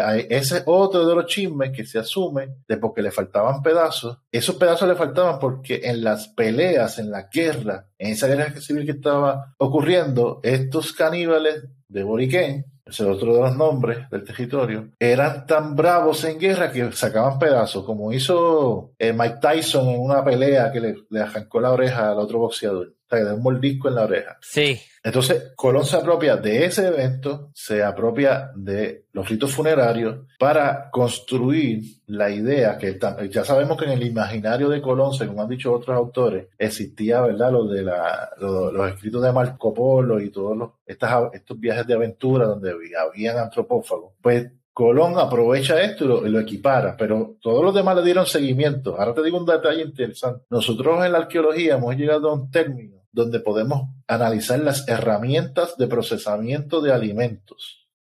Y se puede ver a nivel microscópico qué cosas se procesaron con esas herramientas. Sí. Pregúntale al arqueólogo que se encarga de las cuestiones botánicas si, si también se ha encontrado alguna vez sé quién es. de esos macrorestos o microrestos de alguna molécula de carne humana en esa en esa ah, eso, es una buena pregunta. es una buena pregunta. Esa una. Dos, ¿dónde están las osamentas que presentan? Cuando, cuando tú, por ejemplo, hace poco encontraron unos mamuts bien antiguos en la zona de Alaska. Y eran tan antiguos que se, eh, eh, habían sido procesados por seres humanos y contradiciendo la idea esta del estrecho de Bering en el momento que se establece. Y parece que la, la ocupación humana de, de, América del Norte fue mucho más antigua de lo que se ha planteado. Se encontraron mamuts donde, los, donde los huesos tienen unos rayazos tanto macroscópico como microscópico, de herramientas de sílex y de pedernal y de cualquier cosa de cortar. Porque cuando tú estás sacando la carne, tú la sacas con un cuchillo y eso deja marca. Y deja marca en el cuchillo y también deja huellas de uso en el cuchillo. Como cuando se analizaron unas puntas de vidrio de, puntas de flecha y de otros proyectiles hechas de vidrio que se encontraron en Morovis por un arqueólogo que se llama, eh, igual que yo, Roberto Martínez, hizo este hallazgo, ¿verdad? De, ese vidrio europeo reciclado para hacer puntas de proyectil. Y algo que se observa Ah. es de donde iba, donde iba el palito de la flecha, ahí Ajá. ocurre, un- ocurre un impacto a nivel microscópico, ¿verdad? Cuando golpea la presa y se fragmenta. Eso es una huella de uso. De hecho, las piedras, piedras de Padre Nazario se hicieron huellas de uso, análisis de huellas de uso, y se encontró que fueron hechas con sílex. Eso era otra parte de la evidencia que muestra que son auténticas. Y se encontró también, por ejemplo, moléculas de oro dentro de los trazos y cosas así. Estamos a ese nivel y todavía no se ha probado la existencia de antropófagos en las Antillas. Encima de eso, en la misma época, siglo XVI, siglo XVII me parece, el- eso está en el libro referido, hay un escritor que, que combate la idea de la antropofagia, un escritor español que, que combate la idea, eh, si mal no recuerdo. Ese estudio lo usa Jalil Suezbadillo, el historiador, el que mató a los indios también, pero este, porque él, él es uno de los que propone la extinción indígena, ¿verdad? Que es una de las doctrinas también incorrectas. Pero él hace, Sí. un trabajo, hace un trabajo excelente en probar que la cuestión de la antropofagia es el cuento de camino. Y yo te digo, yo le añado, es una estrategia de guerra. Es, para, es propaganda de guerra para poder llevar jóvenes de Europa a matar a una gente que se come a otros. ¿Tú te imaginas eso? No, y, y, y jóvenes fanáticos sumamente católicos, como es esta, adoctrinados para ir a llevar la religión real, la verdad absoluta, para ir a pelear Y y, a sacar a, esa- a esas huestes del diablo del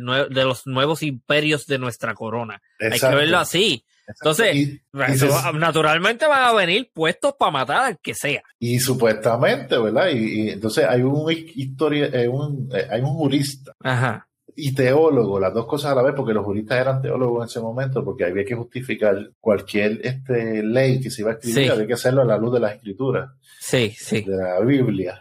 Pues eh, Francisco de Vitoria, él es el que escribe los argumentos para meterle mano a los caníbales, que eventualmente eh, aparece una ley para esclavizarlos. Y hay un evento bien magnífico en la crónica que no solamente eh, refleja esto, sino la grandeza de los indígenas en términos bélicos. que Esa es otra que se minimiza, su capacidad bélica.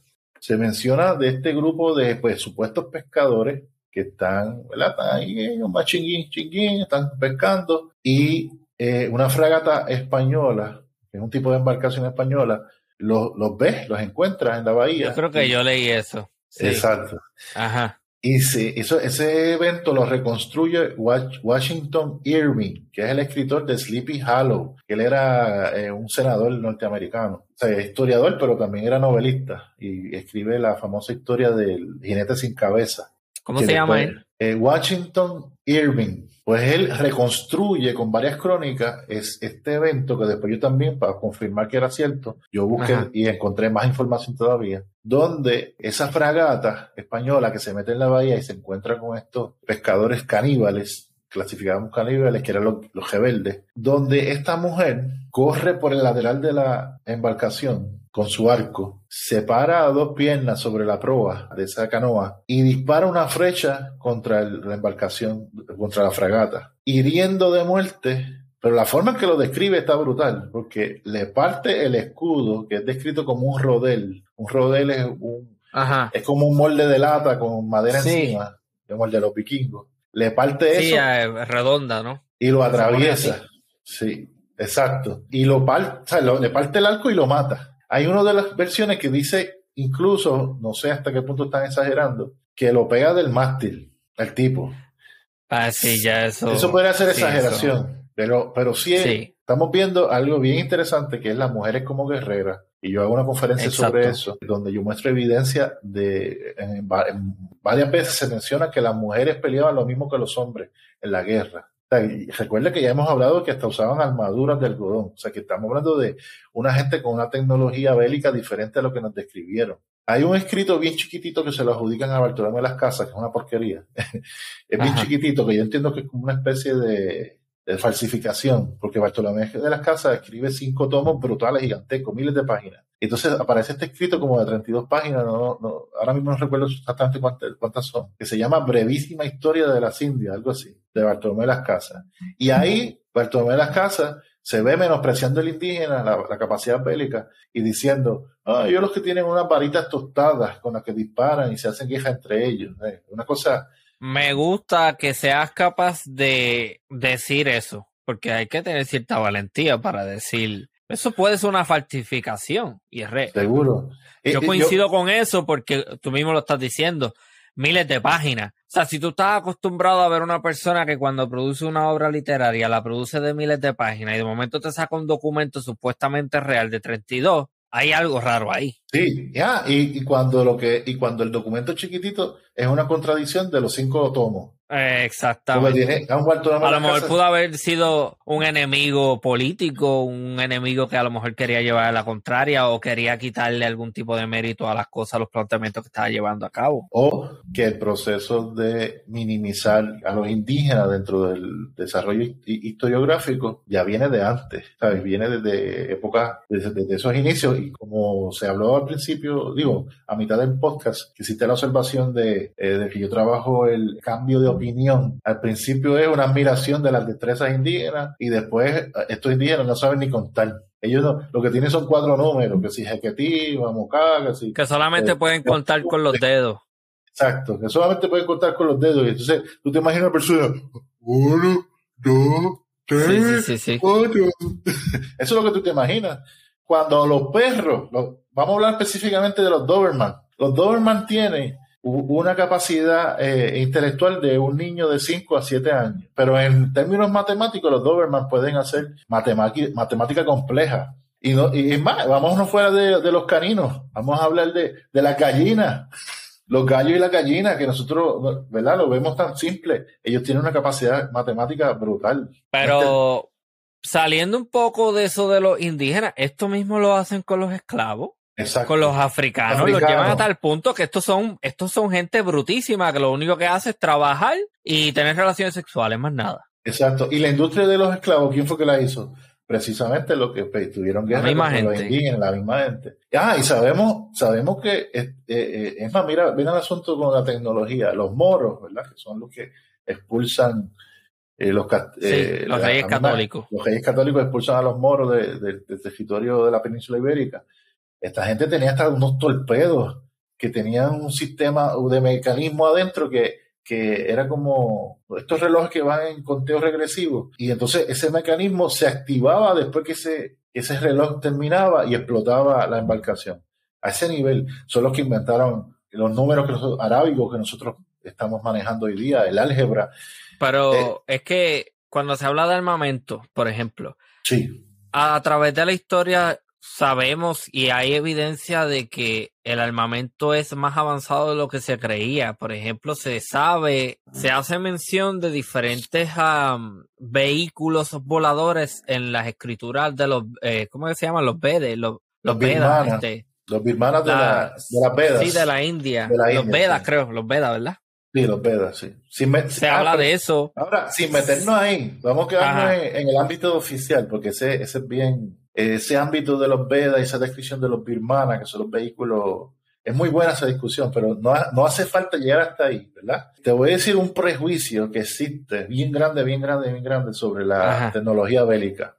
La gente piensa que el acero es la aleación más, ¿sabes? Que son las aleaciones de acero, titanio, los metales son mejores que la piedra, por ejemplo. Es una creencia. Yo vi lo que se llama un benchmark, que es como una prueba de tecnología donde se usó, un, antropólogo norteamericano usó flechas orgánicas, consisten orgánicas es que salen de animales, como el diente de tiburón que se usó en el Caribe y donde de las fuentes de dientes de tiburón fosilizado y fresco, los frescos eran del mar, los fosilizados venían de, por ejemplo, zonas como Morovis, que ahí, ahí se acumuló unos sedimentos que están sobrecargados de dientes de tiburón, que incluyen dientes del megalodón, que se usó en lanza. Pues eh, se hizo esta prueba de campo donde se echó a, a pelear, por decir así, flechas modernas de titanio y aleaciones brutales que se usan en cacería este, contemporánea contra flechas del pasado y flechas de punta de bambú, flechas de punta de madera, flechas de punta de piedra.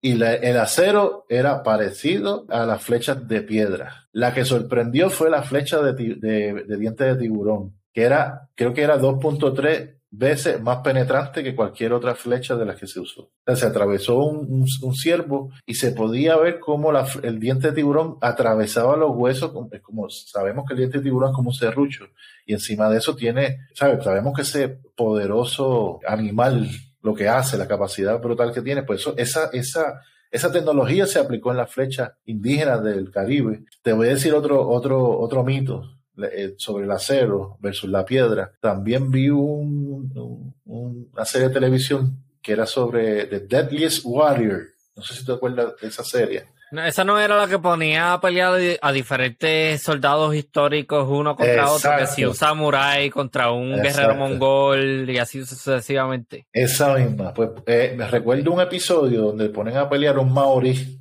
guerrero maorí, que sería yo creo lo equivalente del guerrero de la, de la Antilla. Y entonces se hace un análisis de los armamentos de ellos y en un momento hay un arma de ellos que es como una especie de macana de mano, pequeña de una mano, que medía, qué sé yo, como 8 pulgadas, 10 pulgadas de, tamaño a lo largo. El caso es que lo ponen a competir, era, estaba hecho de jadeíta o de jade, y lo ponían a competir contra un cuchillo militar moderno, a partir madera, y pusieron pues al soldado de la tradición maorí, ¿sabes? Al guerrero de la tradición maorí y a un, creo que era un Navy SEAL, estaban hablando de dos tipos duros, dos tipos duros, duros, duros, a partir madera con, con cuchillo militar y con el mere, que es el nombre de esa arma. ¿Quién tú crees que ganó?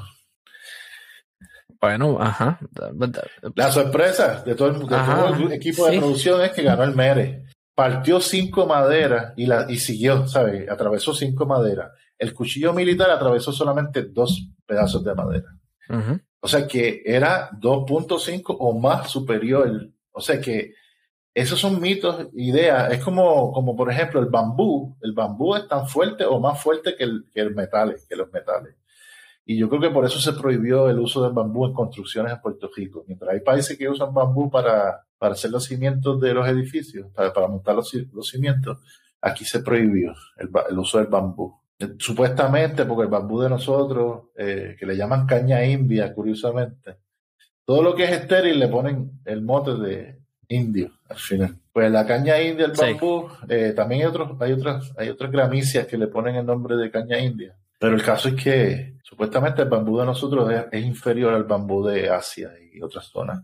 Pero vemos caníbales y tenemos esta sofisticación tanto marítima como de guerra. Una sociedad guerrera yo creo que equivalente a los espartanos. Claro está, los espartanos tenían esclavos y cosas así, tenían una dinámica diferente. Pero lo curioso es que el protagonismo de los caníbales pues me hizo experimentar con el trabajo de Oscar Lamor Valentín, que es el que le mencionaba en un momento que era amigo de Thor Heyerdahl. Yo tengo cartas de ellos, de, correspondencia de ellos, que es una prueba de que eran panas. También incluso este Oscar Lamor Valentín, del que era del pueblo de Lares, eh, también era amigo del el lingüista Noam Chomsky. Eso yo lo abro en mi canal Caníbal, en los episodios. El caso es que, para no alargar esa parte, pues yo uso eh, la propuesta de Oscar Lamour sobre el uso del maya en las Antillas y déjame tratar de analizar la palabra caníbal usando maya. Oscar nos sugirió que usáramos el, el, maya yucateco por ser el más cerca que estaba, ¿verdad? Y por ser que, porque hay muchas formas de maya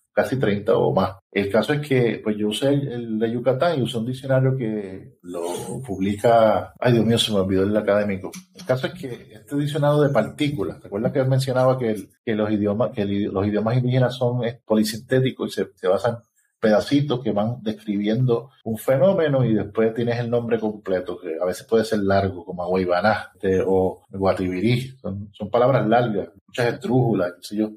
Pues usé la, usé la propuesta de Oscar y dije, pues vamos a usar el Yucatán. Suadesh, Suadesh es el nombre del el apellido del académico. Ok, Ajá, lo estaba buscando, pero no. Pues él está usando elementos coloniales, o sea, del maya que conocen los europeos cuando llegan. Bueno, no estamos hablando del maya miles de años antes, como es el protomaya de 5.500 años antes. Ajá. Pues yo uso las partículas que él va reconstruyendo y encuentro, lo primero es que Can significa cuatro. Tiene otras acepciones que incluyen amarillo, serpiente y otra curiosa que es, si le añado la S, Kan significa sabiduría. Pero en maya yucateco, Kan significa cuatro. Ni hay una sinalefa donde una N se pierde, pero se ve en, el idioma, en el inglés se ve que caníbal tiene dos N. Cannibal, ¿verdad? Ah, cannibal. Tiene dos, dos N, cannibal. pues yo lo, aproveché así, en vez de usarlo como español, lo usé como, como la reconstrucción en anglosajón. Can 4, NIP, encargo, val, proteger.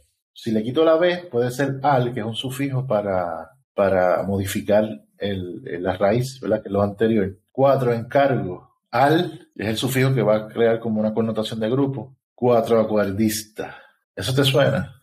No, cuatro acuerdistas. No. Ok, de momento no, pero hay gente que conoce este libro que se llama Los Cuatro Acuerdos. Lo puedes buscar en internet, Los Cuatro Acuerdos, que se habla de, de, la, de la filosofía tolteca y sobre se usa mucho en autoayuda, esos conceptos toltecas. No significa que necesariamente caníbal implica los cuatro acuerdos toltecas, pero va por la misma vía de dividir un concepto filosófico en cuatro partes. Cuando uno observa los cánones de diseño que se usan en la iconografía indígena, vas a observar la preponderancia del elemento cuatro. Todo se parte en cuatro. Tú ves una vasija, le hacen unos diseños, hay unos tapitos con cuatro patas iguales, eso es bien significativo. Pero otro elemento de la mitología que nos, que nos recuerda el número cuatro de esa forma es que hay un personaje mitológico, una mujer que se llamaba Itiba Cajubaba en la crónica panesiana, que dice que tuvo cuatro hijos. Ella tuvo un parto de cesárea que le hacen con una piedra de rayo, piedra de rayo. Ella muere en el parto, pero sacan cuatro hermanos gemelos.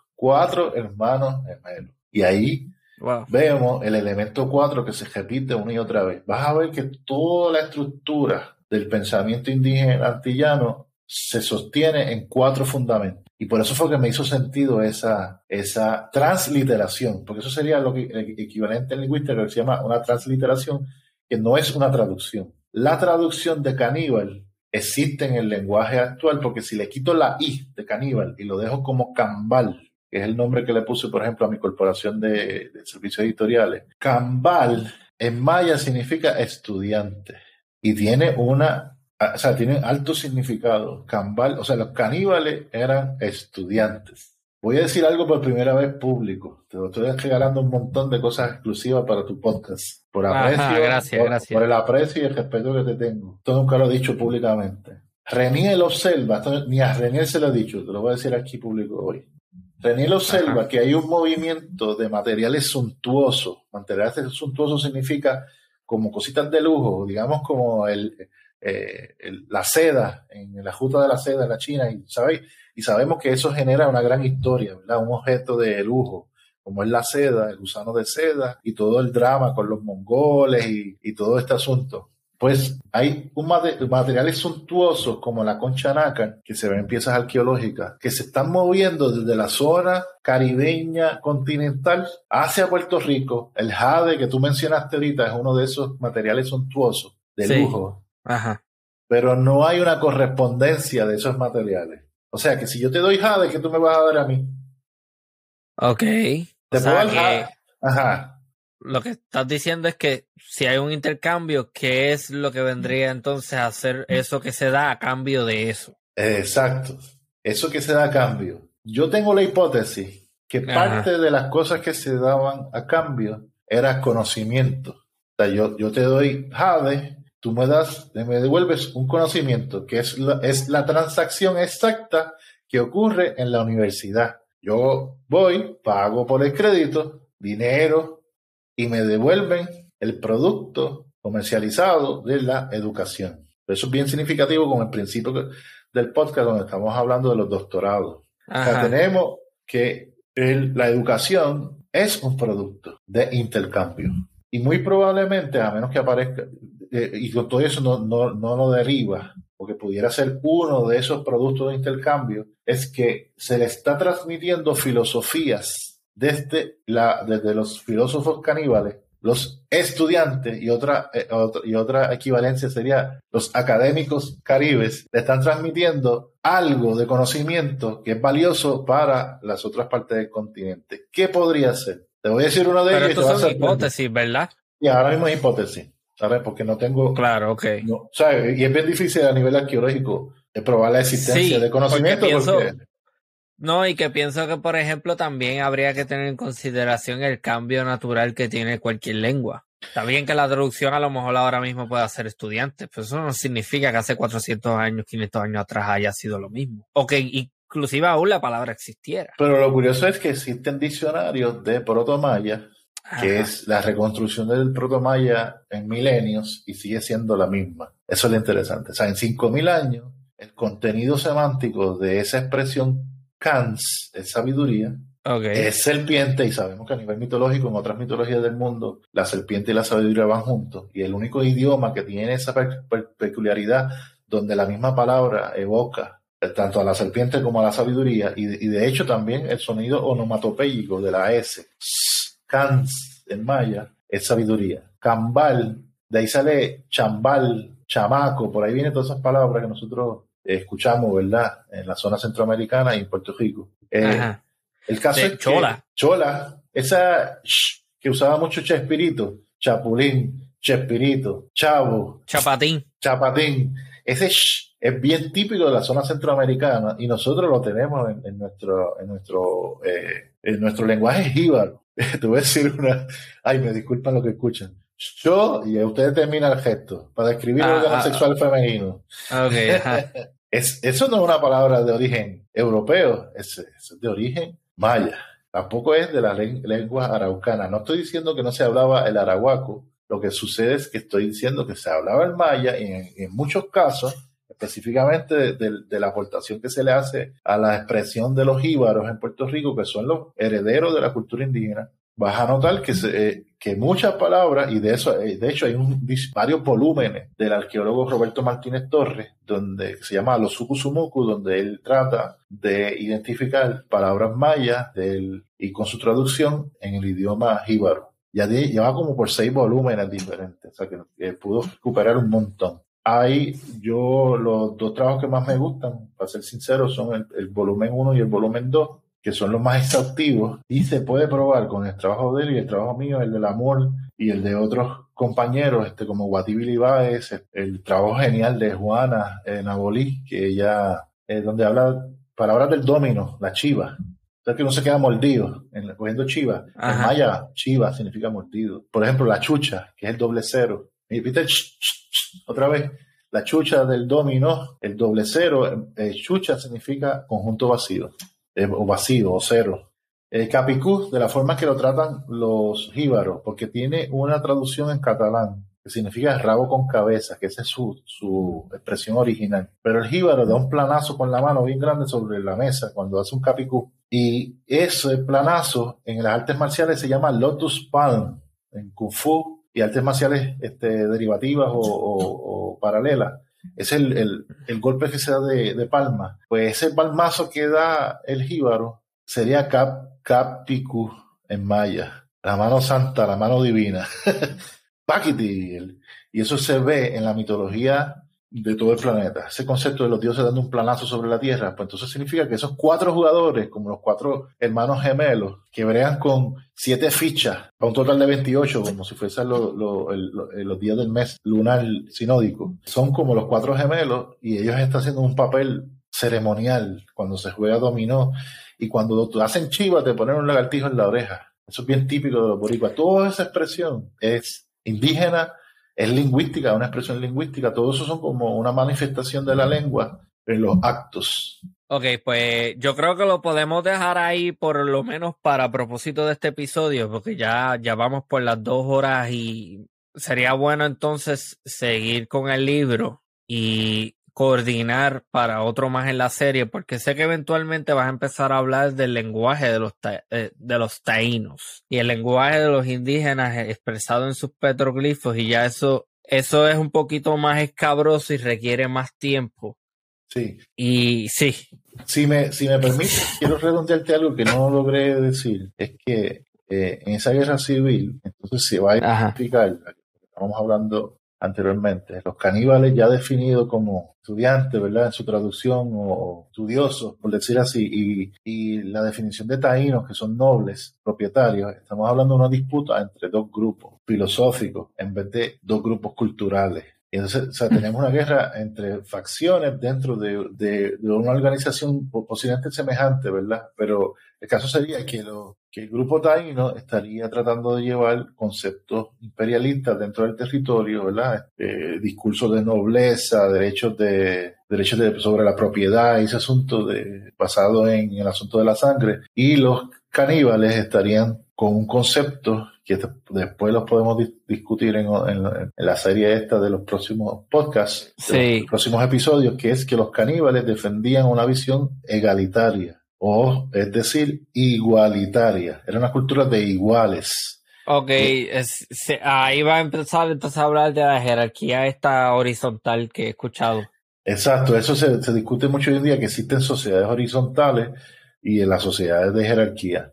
Parece ser que era realmente era la disputa, esta guerra civil respondía a los, los, intereses de una, de una sociedad imperial versus los intereses de una sociedad de iguales, que así mismo se puede ver en la mitología, porque exactamente cuando se habla en el mito de Pané sobre los que salieron de Casibajagua, que era una multitud de gente, eh, y estaban los pocos que salieron de Amayauna, que curiosamente tiene la palabra adentro, Mayab, que de ahí sale el vocablo maya, Mayab significa escogidos en maya. Cuando hmm. se habla del idioma maya, se habla del idioma de los escogidos. Y es curioso que típicamente el, concepto del escogido es cuando el grupo élite que se ve a sí mismo como, como por, por una divinidad, que pudiera ser el caso de, los mayas continentales, eh, y eventualmente se hereda dentro de este discurso, dentro de, la, de las Antillas, o cualquier otra influencia de otro lado también, también tenemos que tocar esto que se nos quedó, pero ya eso será para otro momento, la idea del monumentalismo como prueba de sofisticación. Exacto. Que yo, lo, yo lo debato, que es típico de, un pensamiento, occidental, pensar que los grandes monumentos prueban que una, que una cultura es sofisticada. Este, aunque aquí tenemos monumentos, lo que pasa es que no de la misma forma, que sería, por ejemplo, Caguana, el Parque Caguana, es monumental, pero sí una lógica diferente de, una, sociedad diferente. Algo, algo que promocionar, Roberto, antes de irnos. Pues sí, este, los que quieren conocer un poco más, está el libro, le podemos dar el enlace a través de las redes de, archipiélago histórico, eh, pero también lo puede conseguir en Amazon. A veces se acaba, a veces hay en librerías locales. Estos meses planifico surtir otra vez las librerías que he escogido para ese propósito. este, aparte, también les invito a ver el canal Caníbal, en YouTube y también en Rumble. Tengo un blog, este, robertoperezreyes.home.blog. Tengo algunos escritos colaterales al trabajo del secreto mejor perdido. Este, hablo, por ejemplo, sobre el, uso del tercer ojo en la iconografía indígena. y ¿Cómo se llama ese blog? El, blog se llama Asalto Caníbal pero el blog se consigue escribiendo Roberto Pérez Reyes, todo minúscula, punto home de, de hogar, punto blog. Y entonces puede ver algunos escritos. Lo tengo un poquito abandonado por falta de tiempo, igual que el canal Caníbal, pero yo espero tener pronto el cuarto episodio del canal Caníbal eh, sobre, estamos hablando sobre la simbología de Juan Bobo, que tiene una lucha, una guerra contra la sierpe, que es una serpiente de siete cabezas, y entonces, que es parte, ¿verdad?, de mi, de mis argumentos para probar que la eh, tradición oral jíbara es una tradición indígena que es antigua y que usa el lenguaje que he propuesto en el secreto mejor perdido. Exacto, y, el documental. que vamos a ver qué pasará. Tan pronto eso se haga concreto, si se da, pues entonces yo lo vuelvo, lo vuelvo y lo repito. Eh, si no se da, pues se desaparece en el tiempo y lo recordamos solamente en este podcast. Pero sí tengo intención, tarde o temprano, hacer un documental, sea ese o otro. Pero eso está ya mismo por eso necesitamos el apoyo. Este, suscríbase al canal, consiga el libro y para adelante. Y gracias, Ramón, Excelente. por esta súper oportunidad y conversar conmigo este rato.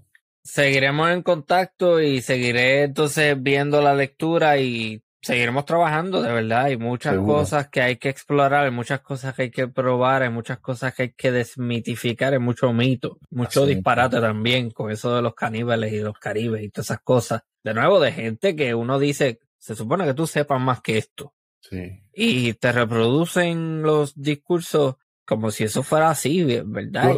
Luego, no, luego. Es el problema también. Ajá. Luego podemos hablar, discutir la, cuestión, el, el, el, el, asunto de que las ciencias terminan politizándose. Y entonces ah. hay individuos con ciertos intereses o estados con ciertos intereses que necesitan que la información corra de cierta forma porque de otra, pues entonces entonces que la narrativa sea hacia este exacto, en esta dirección. La narrativa tiene que ser esta, no puede ser otra porque no me conviene. Eso, y eso está ocurriendo probablemente, usted va a decir que sí, igual que yo, pero esto está ocurriendo con nuestra historiografía y, en, todos los ámbitos. En todos los ámbitos. Ah, claro. Sí, hay intereses de que no se discuta lo, eh, eh, de hecho, hay intereses de que no haya empatía con la cultura indígena. Nos ponen a echar a pelear dos culturas, la africana y la indígena, por el segundo lugar. ¿Cuál es el, grupo que es más influyente? Pero con miras que siempre la cultura occidental va a estar al frente y entonces tiene su sidekick, su Robin de Batman, eh, sea el africano o sea el indígena, pero tarde o temprano nos van a poner en esa postura. Excelente. Bueno, pues muchísimas gracias. Seguiremos en contacto y esto ha sido una nueva edición de Archipiélago Histórico. Hasta la próxima.